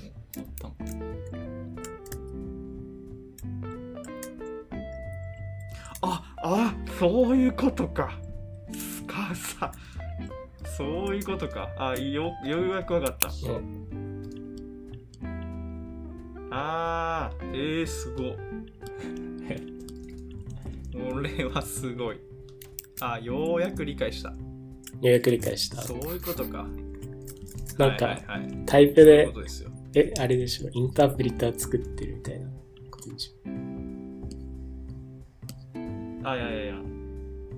おーおー すごいこれ。なんか、遊びを発見したの。ああ。いや、えっと、これ見る方法が分かりました。どうやって見たらいいか。おどうやって見たらいいか。はい。この実行結果、SQL の実行結ホバーしたら見える。違う。果。あ、そういうことですね。そうそういうことです。そういうことです。ホバーしたら見るってことですね。え？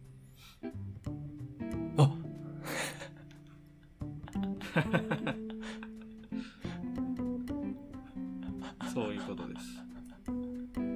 これすごいっすよね。ちょっともう異次元すぎてまして笑っちゃうんですけど えぐいな、これ。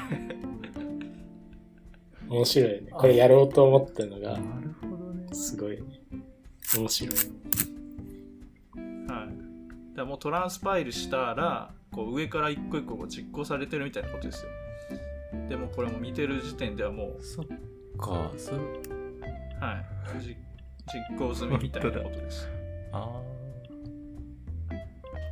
すごい。ーすごいしか出てこない。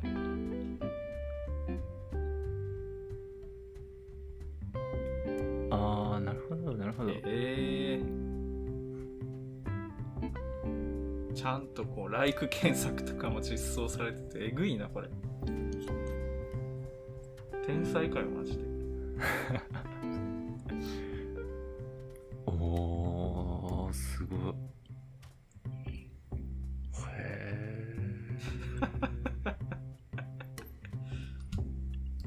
これはすごい。い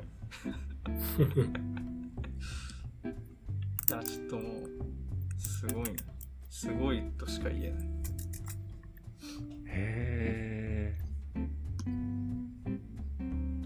あー、なるほどね。そっか、型、そっか、型だもんな。実行とかないのか。全部概念の世界か。概念の世界ですね。アノテーション、はい、その裏側のアノテーションの世界にいて、はい。動的にこう、型を作り変えるっていう。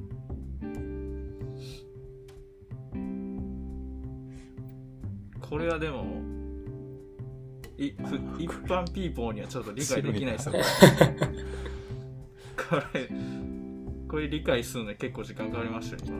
10分ぐらいかかかった。そう、今、アシストもらわなきゃ何もわかんなかった。へえ。すごい。これはすごいなはあ。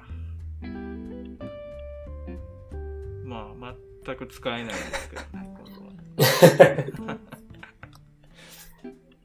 なんか SQL というかデータベースを主な分野としている会社とかでもなさそうだしね。JS が主戦場の会社っぽい。まあ、確かに確かに。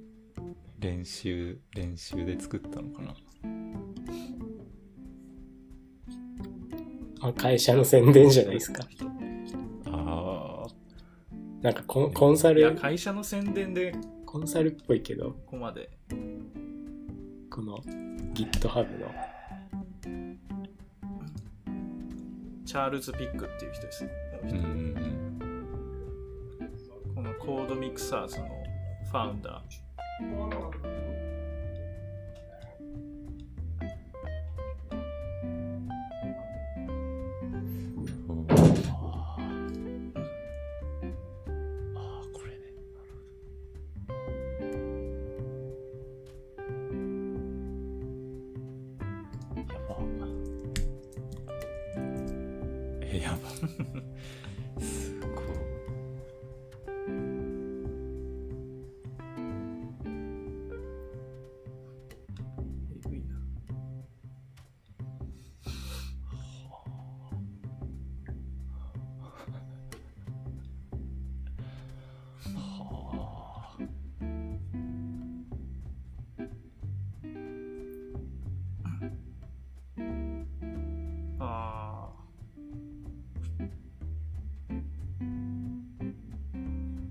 確かに。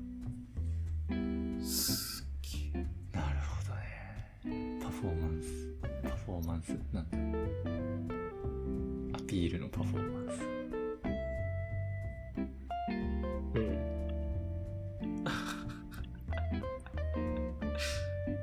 で、これ作った人がなんか、Now we just need rig exp types to make this a bit more efficient. なんか、レグエクスプタイプっていうのが欲しいって言ってますね。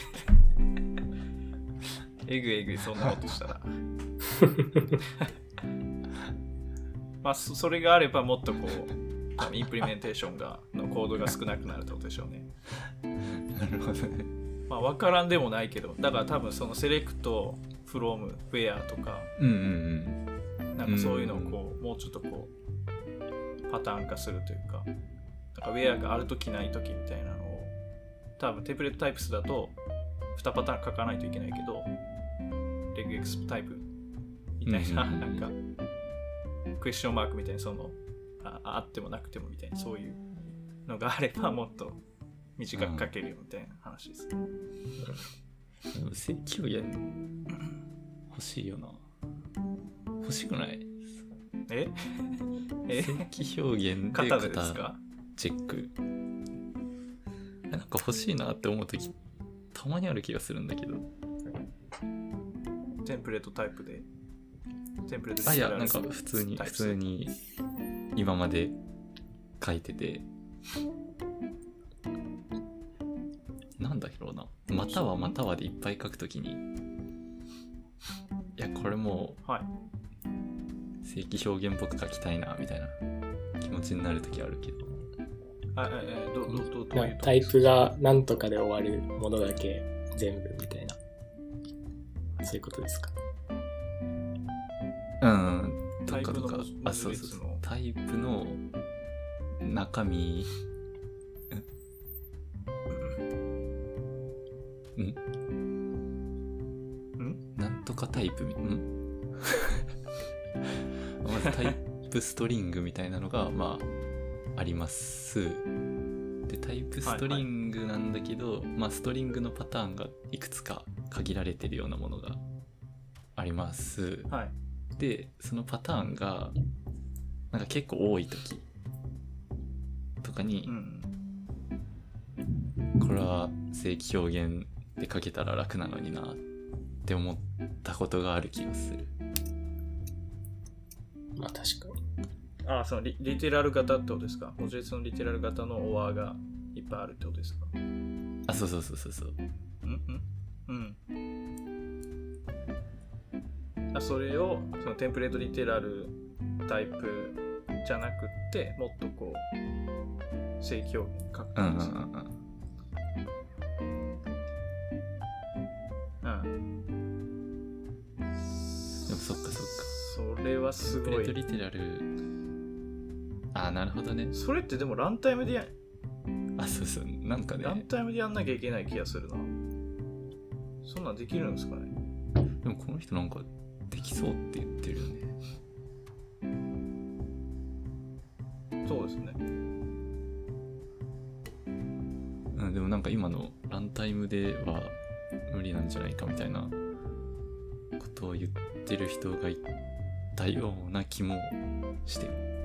あ、うんマジあいや、そうっすよね。普通に考えてなんか、なんか、トランスパイルするときには、あの型アノテーションとか、その型定義ファイルって作られるんで、その時に、テンプレートリテラルタイプスだったら、こう、展開できますよね、あれ。展開できる気がする？あ、あ、そうか、そうか。ん？できないこともあるのかな？何が入ってくるかわからない。ないこともあるんランタイムで作られるでもなんかそこはインファーされてなんかこれん？そうか。そうかそうか。動的に作れるのかあれ？あれもランタイムで作られるのか。ああそうかそうかそうか。ああまあそれだったらできるのか。できますけどね。いやー あーなんかそうかすごいなメタメタしいななんか。いやーなんかトランスパイル時に全部なんかやった方がパフォーマンス良さそうな気がするけどな。そういうことじゃないのか。楽しみでやってる。あーすげえなちょっとごいすごいあんなサクッとマージされるとちょっとびっくりする気がする。あ、テンプレートリテラルタイプ。うん。まあなんかみんな求めてたんですかね。うなんんか。そんな感じはするな。あの盛り上がり的には。お、なんか始まった。いや、大丈夫で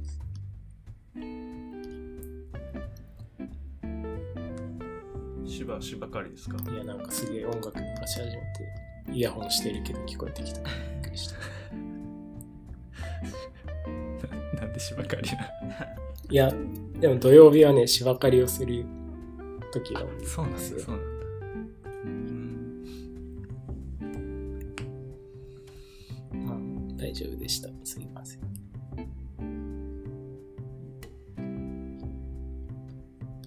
すげえ。ちょっとこれはなんかもう、今年一感動しましたね。これはマジで。昨日の夜見たときはなんか、全く意味が分かんなかったんですけど、すごいことだけ分かってたんですけど、そうか、そうか。そういうことか。実行されてんのこれ。えぐいな。インサートとかもできるっていう。わけわかんない。わけがわかんない。アップデートとか、インサートとか。へえ。ちょっと、すごい。いや、世の中にすごい人いるんですね。はい。まあまあまあ。なるほどねそう。ですね。まあ面白かった。まあタイプスクリプト4.1の凄さをこうデモしてくれたうんうんやつですね。うん。で、あともう一個だけ、これ、タイプチャレンジーズ。まあこれなんか、ゲームみたいなやつですね。ん。タイプアノテーションをこう直してくださいみたいな。まあ、ハローワールドとかは一番最初のやつ。結構難しい。このプレイグラウンドで挑戦するっていうやつをしたら、これ。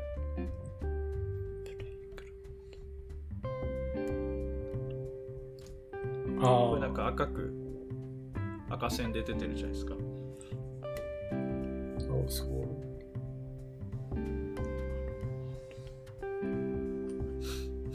ここにコードを記入これ。ここはいのエニーエニーってなってるやつをストリングに直したらなるってことですね。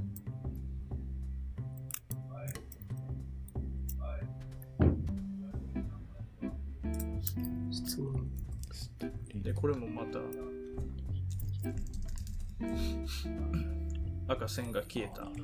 消えましたよ。でこれもその TypeScript Challenges Utils の Expect Equal Not Any っていうのはこれ、これまた型ですからね。はい。型で型をアサートするっていう。JS のコードにまだ1個もないですよ。ないね。はい。全部型で、型だけでこう、アサートもしてくれる。はあ。ああ、なるほど。すごい、すごいですよね。ちょっと、そうだね。次元が一個。ああ、なるほど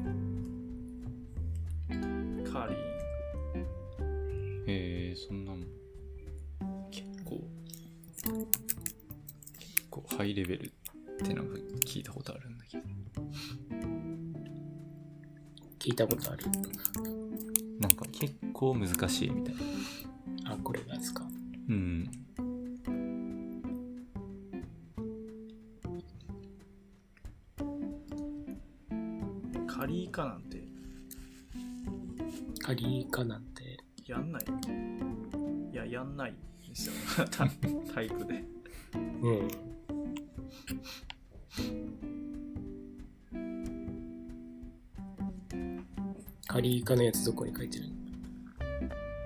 あ、いやいや、こああった。上れ、級。4つ目上級の。タグは検索に引っかからない。あ、そうなんだ。引っかかりました？いや、目で探した。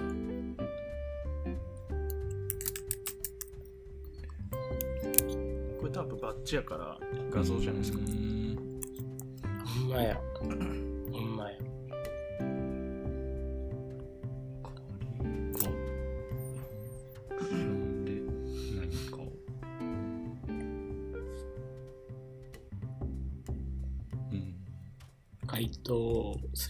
る。挑戦するか。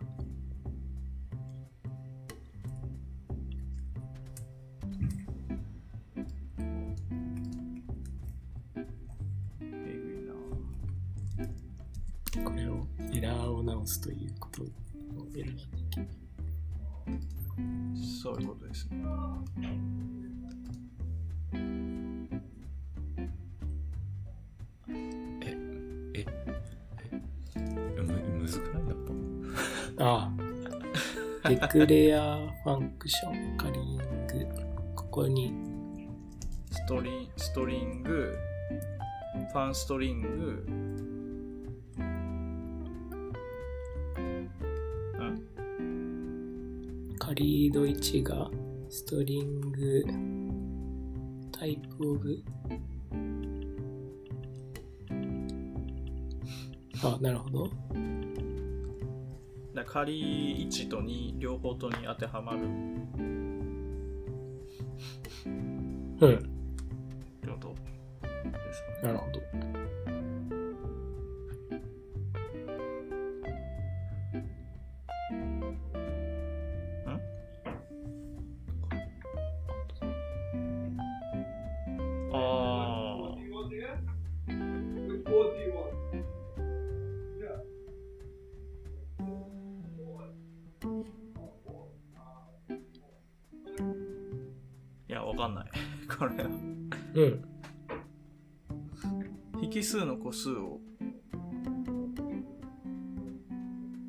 単純になんか、クエスチョンつけたらダメなのそういうことではない。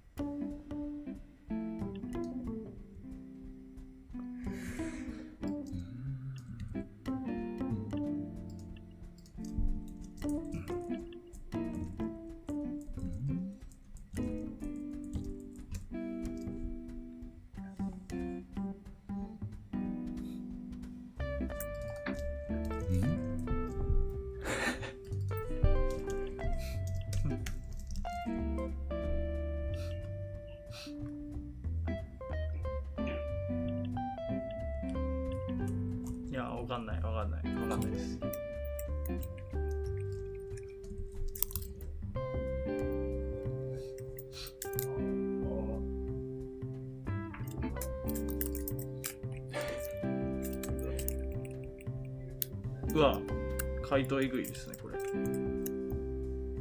お、全く意味がわかんない。回答によこれはえぐい。これはえぐいえぐい。こんなのわかんない。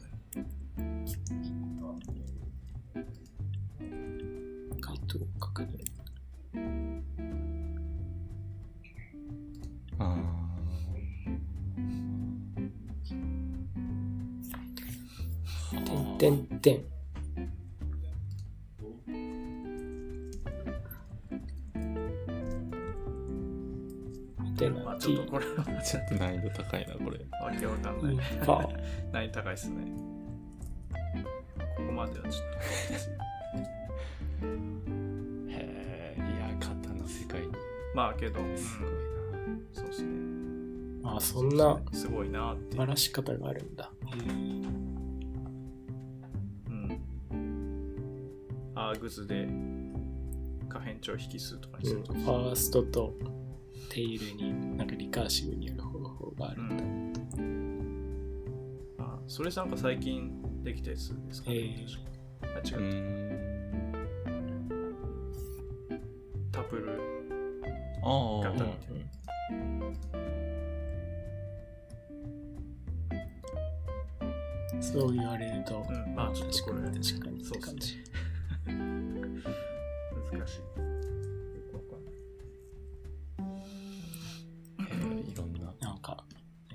ねハスケルぶりに聞いたわ。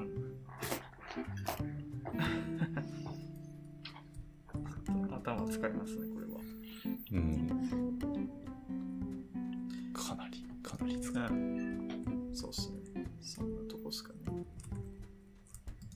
うんほいいや、今日はなんか結構、フロントめっちゃかっこよく喋ったんじゃないですかね。 Vue と React についてと、タイプスクリプトと。はい。タイプスクリプト結構リリースが多かったから、うんうん、結構、あ、勉強になったな。いや、TSSQL はマジで、どうしたな。そうだねこれはびっくりだなこれびっくりっすね。結果が取れてるっていうのが面白かった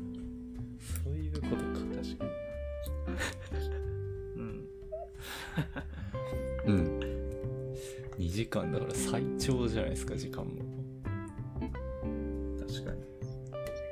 違ったかなあとなんか、普通の、もうちょっとこう、柔らかいネタはありますか？柔らかネタはまああれじゃないですかまあ。窓、窓もわずいる愛じゃないですか。あ、確かに。確かに。それでおしおしまいにしましょう。マジでモダーゼル愛先生。愛し先生術。先生西洋先先生生術。学っていうね先生学本がまあありまして。をルル・ラブアっていう人が書いたやつ。星占い的なやつ。そうそうそう。それのまあなんか教科書っぽい感じうん。うん。あのやつをね。ー星占いとかやる人が読む本みたいな。なんか、アマゾンのレビューを見る感じだと、なんか定番の本みたいうんうなん感じでした。えそう。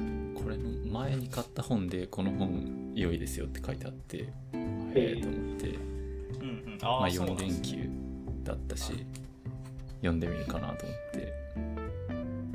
買ったんだけどそういやちょっと全部はね読んでないんだけさすが。どえでもなんかあの角度の話とかあったじゃん。これとこれはいい角度でみたいな、あれはいもはいはい。あれがもうちょっと詳しくか言ってあったりとかこの星とこの星のこの角度はこういう意味ですみたいなのとか。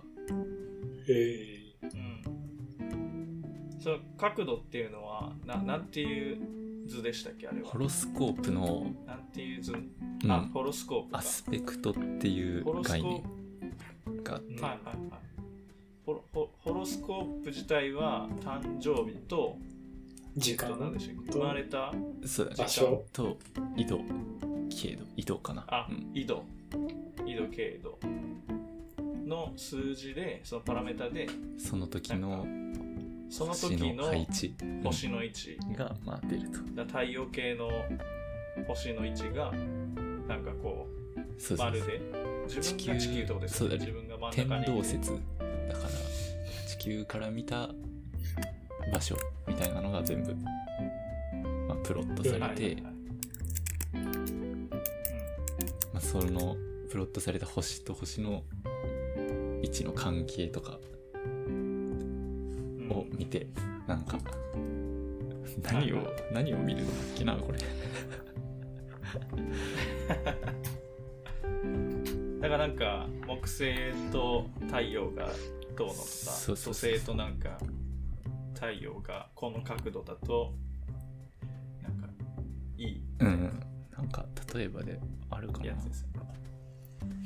例えばね木星と太陽とかもなんかあった気がするなてか絶対ある。木星と太陽が重なっていると自分の人生に満足している人に特有の快活さと寛大さが見られます。とか。なるほど。うん。社会的成功が期待できます。とか。まあなんか書いたんだけど。はいあの悪い悪い角度みたいな時にめっちゃ悪いことがズバッと書いてあったりしてねちょっと面白かったね 珍しい。占いでは珍しい。あそうそうそうそれ学としての自信を感じますね。すなんか組織や集団には向きませんとかね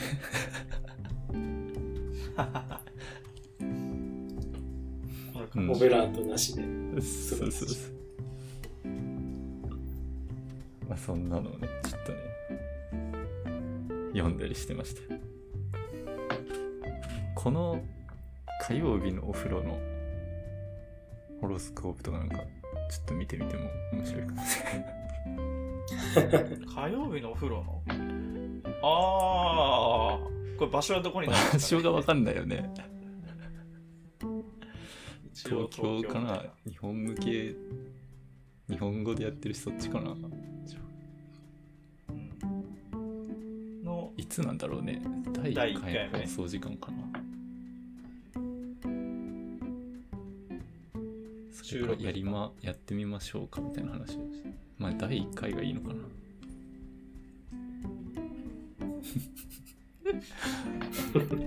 なんかちょっと見てみるか。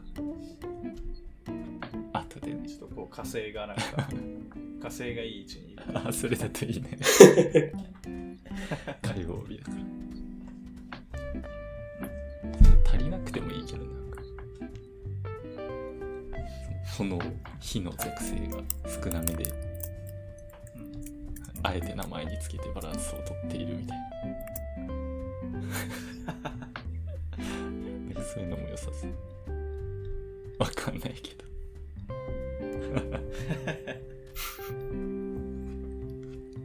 確かなんか前藤井聡太君のやつがすごい良かったとかですねあそう。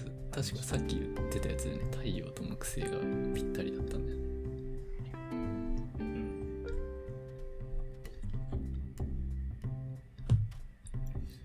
はい。どこに貼ったか忘れた。なんだっけあれ。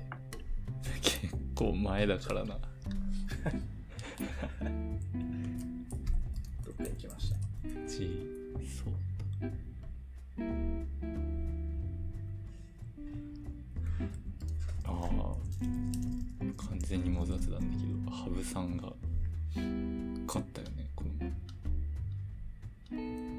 そうっすね。確かに。4連敗してましたね。ね0勝4敗でしたけ？どうん。初めてか、なんかやっぱねやっぱ応援しちゃう。まあそうっすよね。であもうあと1期で100期ですから。それも今それもある。99期タイトル羽生さん、そっくりさんですからね。顔バレ顔バレしち顔で、確街で田村を見かけたら、羽生と思え。逆じゃ羽生さんを見かけることも、田村さんを見かけることも、ほぼないでしょうけど。まあ雰囲気は確かにんなんかね小学生ぐらいからなんかちょいちょい言われる 小学生くらいから言われてるんですか何かがどっか似てるらしい。いや、似てますよ。なんかそんな似てますよってほどは似てないと思うんだけど。いや、でも、わりかしみんないつの世代の人も言ってるんで。いつの世代の人？いやいや、前の会社のね、そう。前世の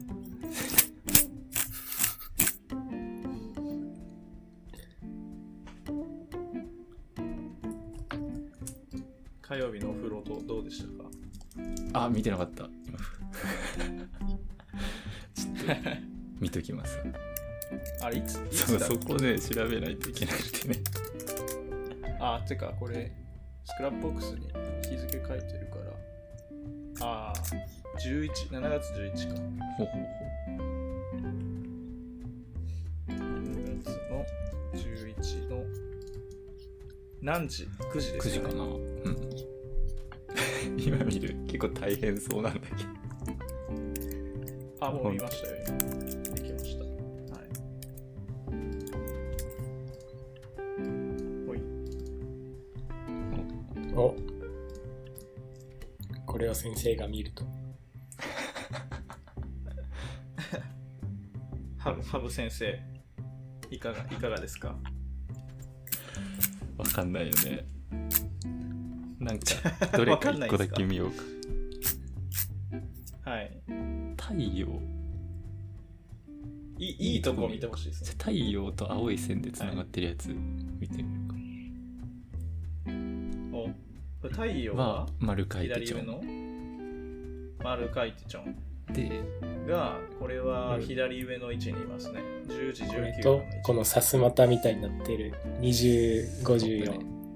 そそれはね、えっとね、うんと、19、10とかは、そこの、蟹座？蟹座の19度っていう位置にあるっていうことだと思う。うん。ちょっと待ってね、どこのページかわかんない。太陽、あ、あ、そういうこと。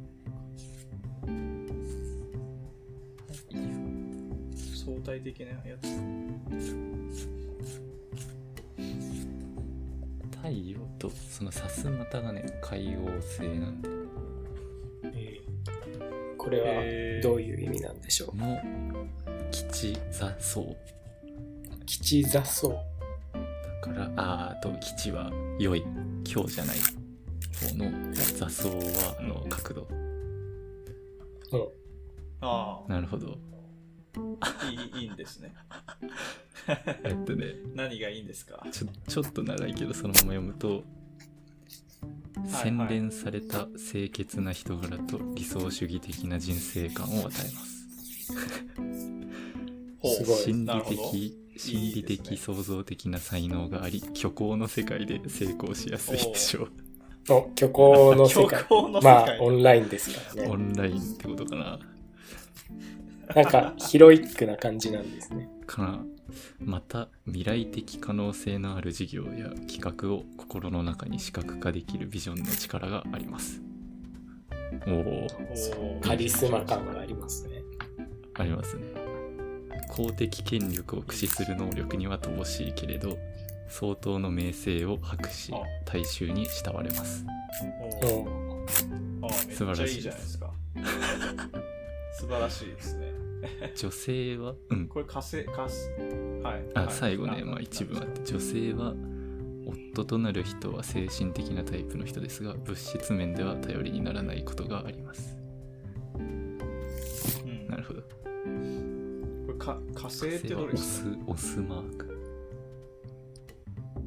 0733。ああ、右上の。うん。お羊座の7度に。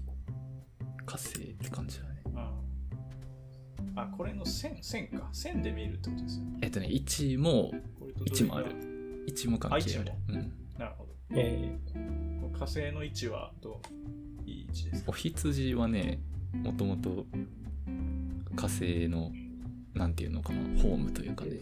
ーうん。ではあるへお羊の火星は頑固で強情な性格ですが忍耐強く容易に屈しません所有欲が強く物質的安定を強く求めます。安全を第一に。あこれ間違えてそうだな。お羊こっちだ。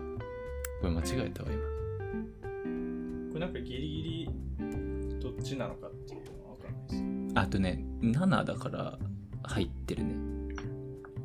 ギリギリっぽいの7はかそれはまたあのハウスって言われる概念の線だね。薄い線。あお羊だからこっち。な、行動欲が強く断定的な性格。誇り高く自己を高く評価し進んで挑戦相手や達成目標を求めます。激しい気性の持ち主ですが大胆不敵で勇気もあります。戦闘的で過度に攻撃的になりやすいことが欠点ですがよくそのファイトによって。なんだこれ。立身？出世。うん。っていうことかなしますって書いてうん。うん めっちゃ激しいんだよね激しい、激しいお羊なんですそうだねさっきのから総合するとなんか結構ドラマチックな。そうこれをなんか全部のその星の場所と線と、まあ、多分見ていく感じだねええ。うん。なるほど。これの総合点みたいなのは出ないって総合点は出ないんじゃないかな。うん。えー、な面白い。やっぱ現代の東京で生まれた子供はそういう評価ください。で そういうことになるよね。世相を反映して。うん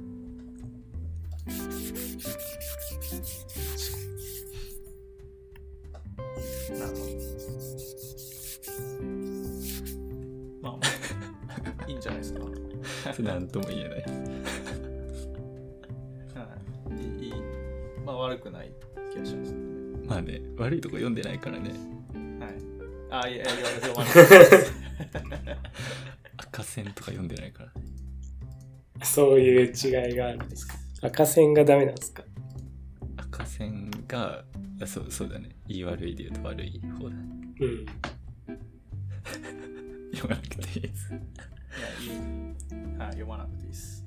いい面だけ見ていけないですよ。まあそういうのもあるかもしれないありますよ。うんなるほど。そうそうなんかさで、まあ、それのこう、詳しい話書いてあるのがあって、まあなんか順に読んでいくっていうのよりは今みたいにこの場合はこうなんだふーんみたいな感じでまあ見ていけばいいかなと思って、読破はしてないんだけど、うん、ええそれ何ページあるんですか？まあ確かに。これね思ったより分厚くててか硬い本なんだよねあのハードカバうんあ350ペーー。ジわあすごい。そう結構あじゃあるもうなんか、そういう時点なんですね、本当に。うんうん。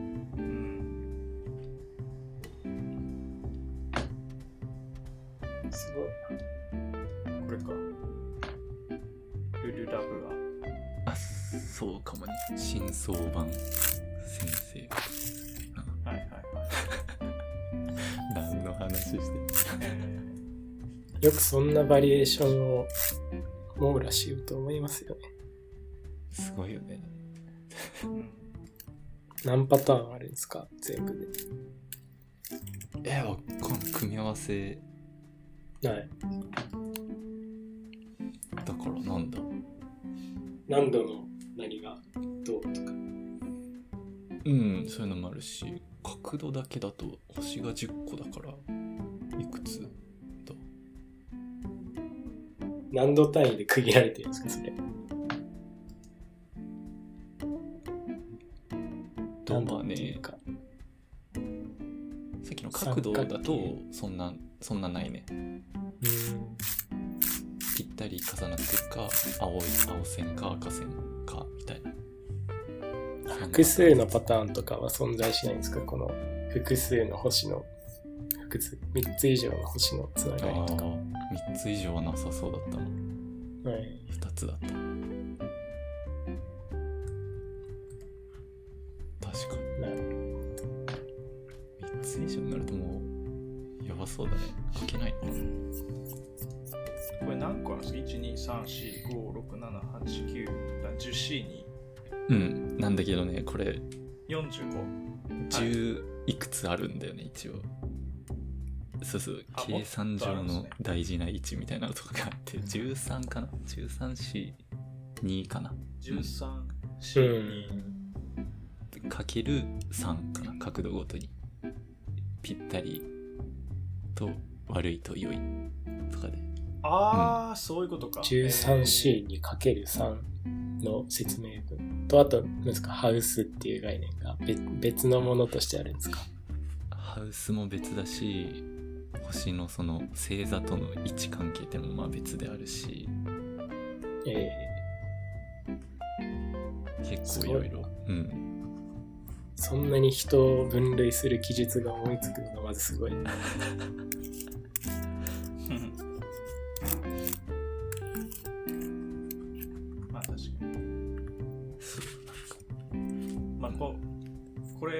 根拠はどっから来たのか 最近のやつとかだとね、なんか発見された時にこういうことが起きてたから多分こういうことなんじゃないかみたいな。そうやって当てはまああー、そうってるみたい。な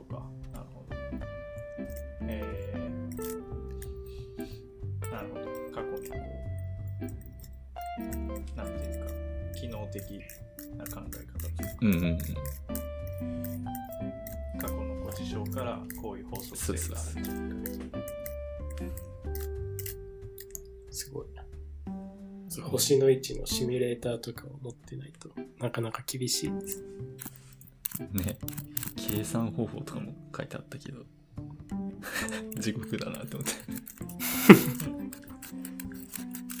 まあ昔の人はそれを手でやった。と。昔ってか。こういうウェウェブサイトうん。つい最近までそうなんじゃないかな。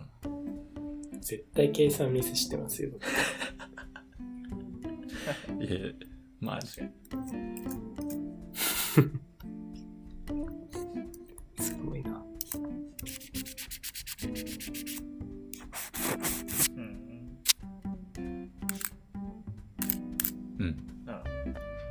先生ありがとうございました。精進します1時間5000 5000円。本格的などうなんだろう。占いってでもなんかそんぐらいかも。もうちょっと高い人とか、なんかアウトより高くなりそうだけど。ああそうだね確かに。確かに道になんかこう、占いの館みたい道の人はなんかどうなんだろうね。新宿駅とかにいるような。いるよね。寒そうにしてるよあの、ベテラン感のある人たち。うん。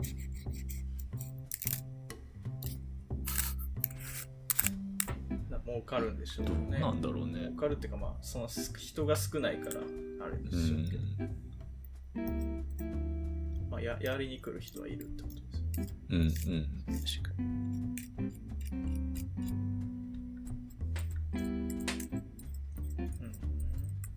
うん。なるほど。以上かなありがとうございました。そうですね。ありがとうございまし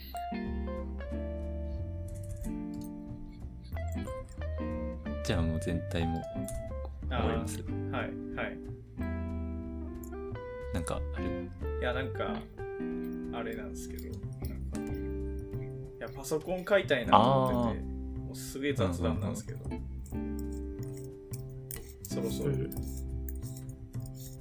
ん。なんか、で、あの、アップルが、アップルシリコン出すじゃないですか。うんうん。その、アームベースの、その来年からですけど、それとか、まあ、あとその Mac が高すぎるっていう、そもそも。うん。で、どうにかしてこう、アップル税、アップル税をこう、あの、租税したい。あの、あの税税金を免れたいと。い う疎開っていうか。アッ、プルの、はい。タックスヘイブン。うん。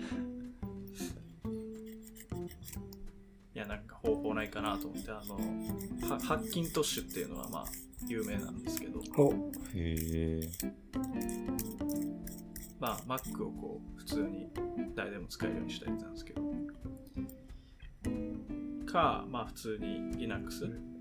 まあ、Linux でいいと思うんですけど、まあ。で、なんか、ライゼンとか買ってきて、自作でこう、組み上げて作りたいな、みたいな。すごいな。でもコア、はい、8コアとか16コアとか、それでも20万ぐらいで多分作れると思う。うん。ちょっと。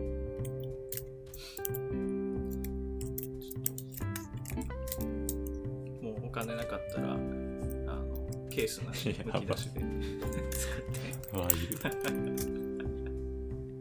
うん。冷蔵庫に入れて。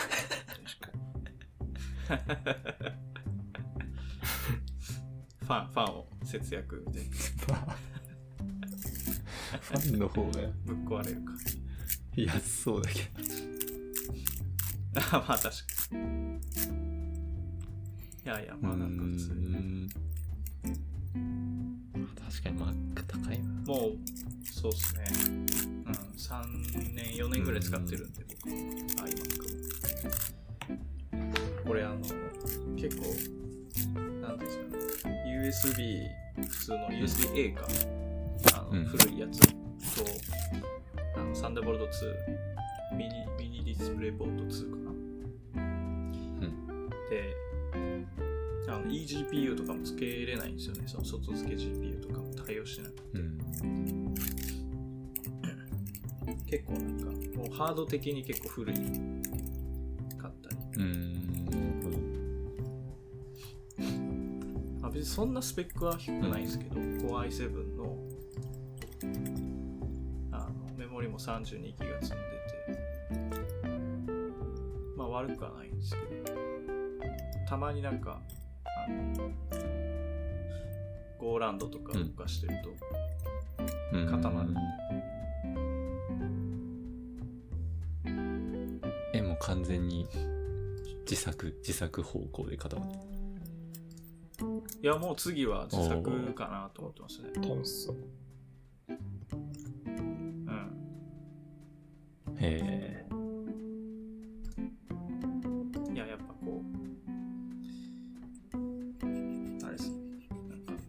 ートワークでこう、とにかく自分の生産性を上げたいな。うん。まあね。なんかい、いろいろ、いろいろやってきたんですけど、ディスプレイ1個増やしたりとか、はいはいはい。ただ、Mac っていうことの、なんか、制約が結構大きくて、いやも僕はもっとなんかこう、トレーダーみたいな 7, 7つ8つぐらいこうディスプレイつけたいんですよ。多すぎるでし でも iMac は、えっと、2つの外ディス外付けディスプレイしかできないんですけど、で僕はそれにもう1個追加してるんですよね。あのょ。うん。ハハックして。言ってたね。はい。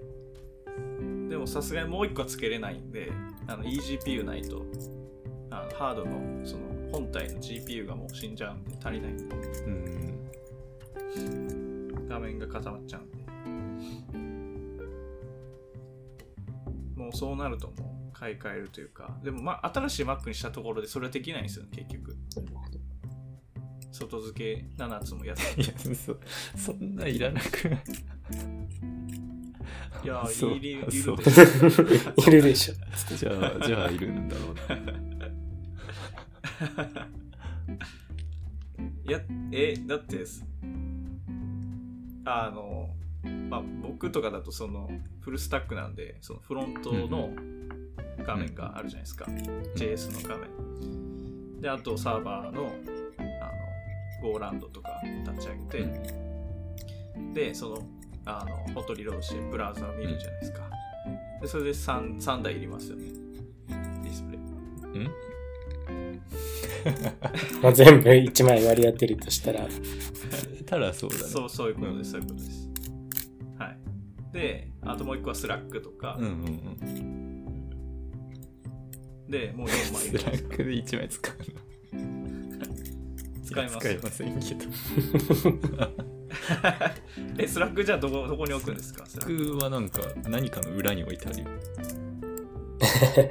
え、でもそれ、 Slack でぴょんぴょん飛んでくるじゃないですか。うん。で、その通知を押すたびに、それそれがフォーカスキュッとこう上がってくるじゃないですか。それなんか阻害されないですか？今までの作業が。ああ、通知、通知来てんのかな？通知き切ってるかも。なんか音は鳴るけど。ああ、まあでもメンションとか来たらなる、りますよ。なるっていうかまあ、わかるじゃないですか。わかるね。あ、それも切ってますか通知をはい。閉じる。で、それで、はい。フォーカス、フォーカスはでもししないな。しないように気をつけてんだろうな、多分。うん。ああ。でもなんかの裏にいると、それを持ってきたらそそのなんかが裏に来ちゃうじゃないですか。うんうんそれ、そがれるじゃないですか。意識が。うん。なるほどね。はい。 Slack に取られる時間結構お多いじゃないですか、やっぱ。うん。多分1日のうちに30分、1時間ぐらい取られる気がするんですよ。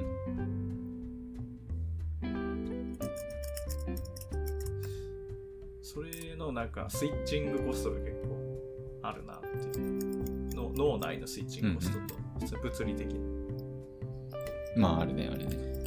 でやっぱこうはい1枚1ディスプレイに1つおー1個のことで全部全画面モードにしてそれ以外のアプリケーションを立ち上げるなるほどね。確か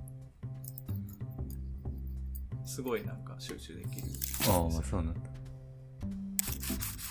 でもなんかあともう一個なんかこう使用書とかそういうのが来た時、に。ああ、それはいいそのブラウはいブラウザ画面でなんか自分がやってるやつともう一個使用書のブラウザのうんうん PDF うん。とか、ドキュメント Google, Google ドックとかが同時に見れないんでなんかこうスプリットするとかしないと、でコンソールログとか出してるとコンソールウィンドウとか出すとこうもっとギュッとさ,、されるじゃないですか横幅がでそうしたらなんかスマホのスタイリングになっちゃって。レスポンシブで。うん。まあ、見れないんだみたいな、はい。でそうなるとちょっと嫌なんでもう一枚です。であとなんかこう You- YouTube とかなんかそういうの垂れ流すようなやつとか。触れてるじゃん。なるほど、なるほど。はい。だから全部5枚は欲しいんですよ。もう一枚欲しいんですなるほどね。はいでもそれはもうできないんですようん。Mac じゃでスペックももう上げれないしこれ以上うんいやこれはもう自作しかないなっていうそうだね。気持ちでそうなると、そうだはいね。うん。いや、なんでちょっと、あの、なんか。定期報告します。開封の儀をする。はい。へえ。まあちょっと、はい。ま、ままだちょっと勉強してるので、ちょっそうといろいろ見てる分にはめっちゃ面白そう。はい。そうです。どどれが良さそうかみたいなのをちょっ。と報告報告するかもしれないです。そう、それだけです。はい。報告待ってます。はい。はい。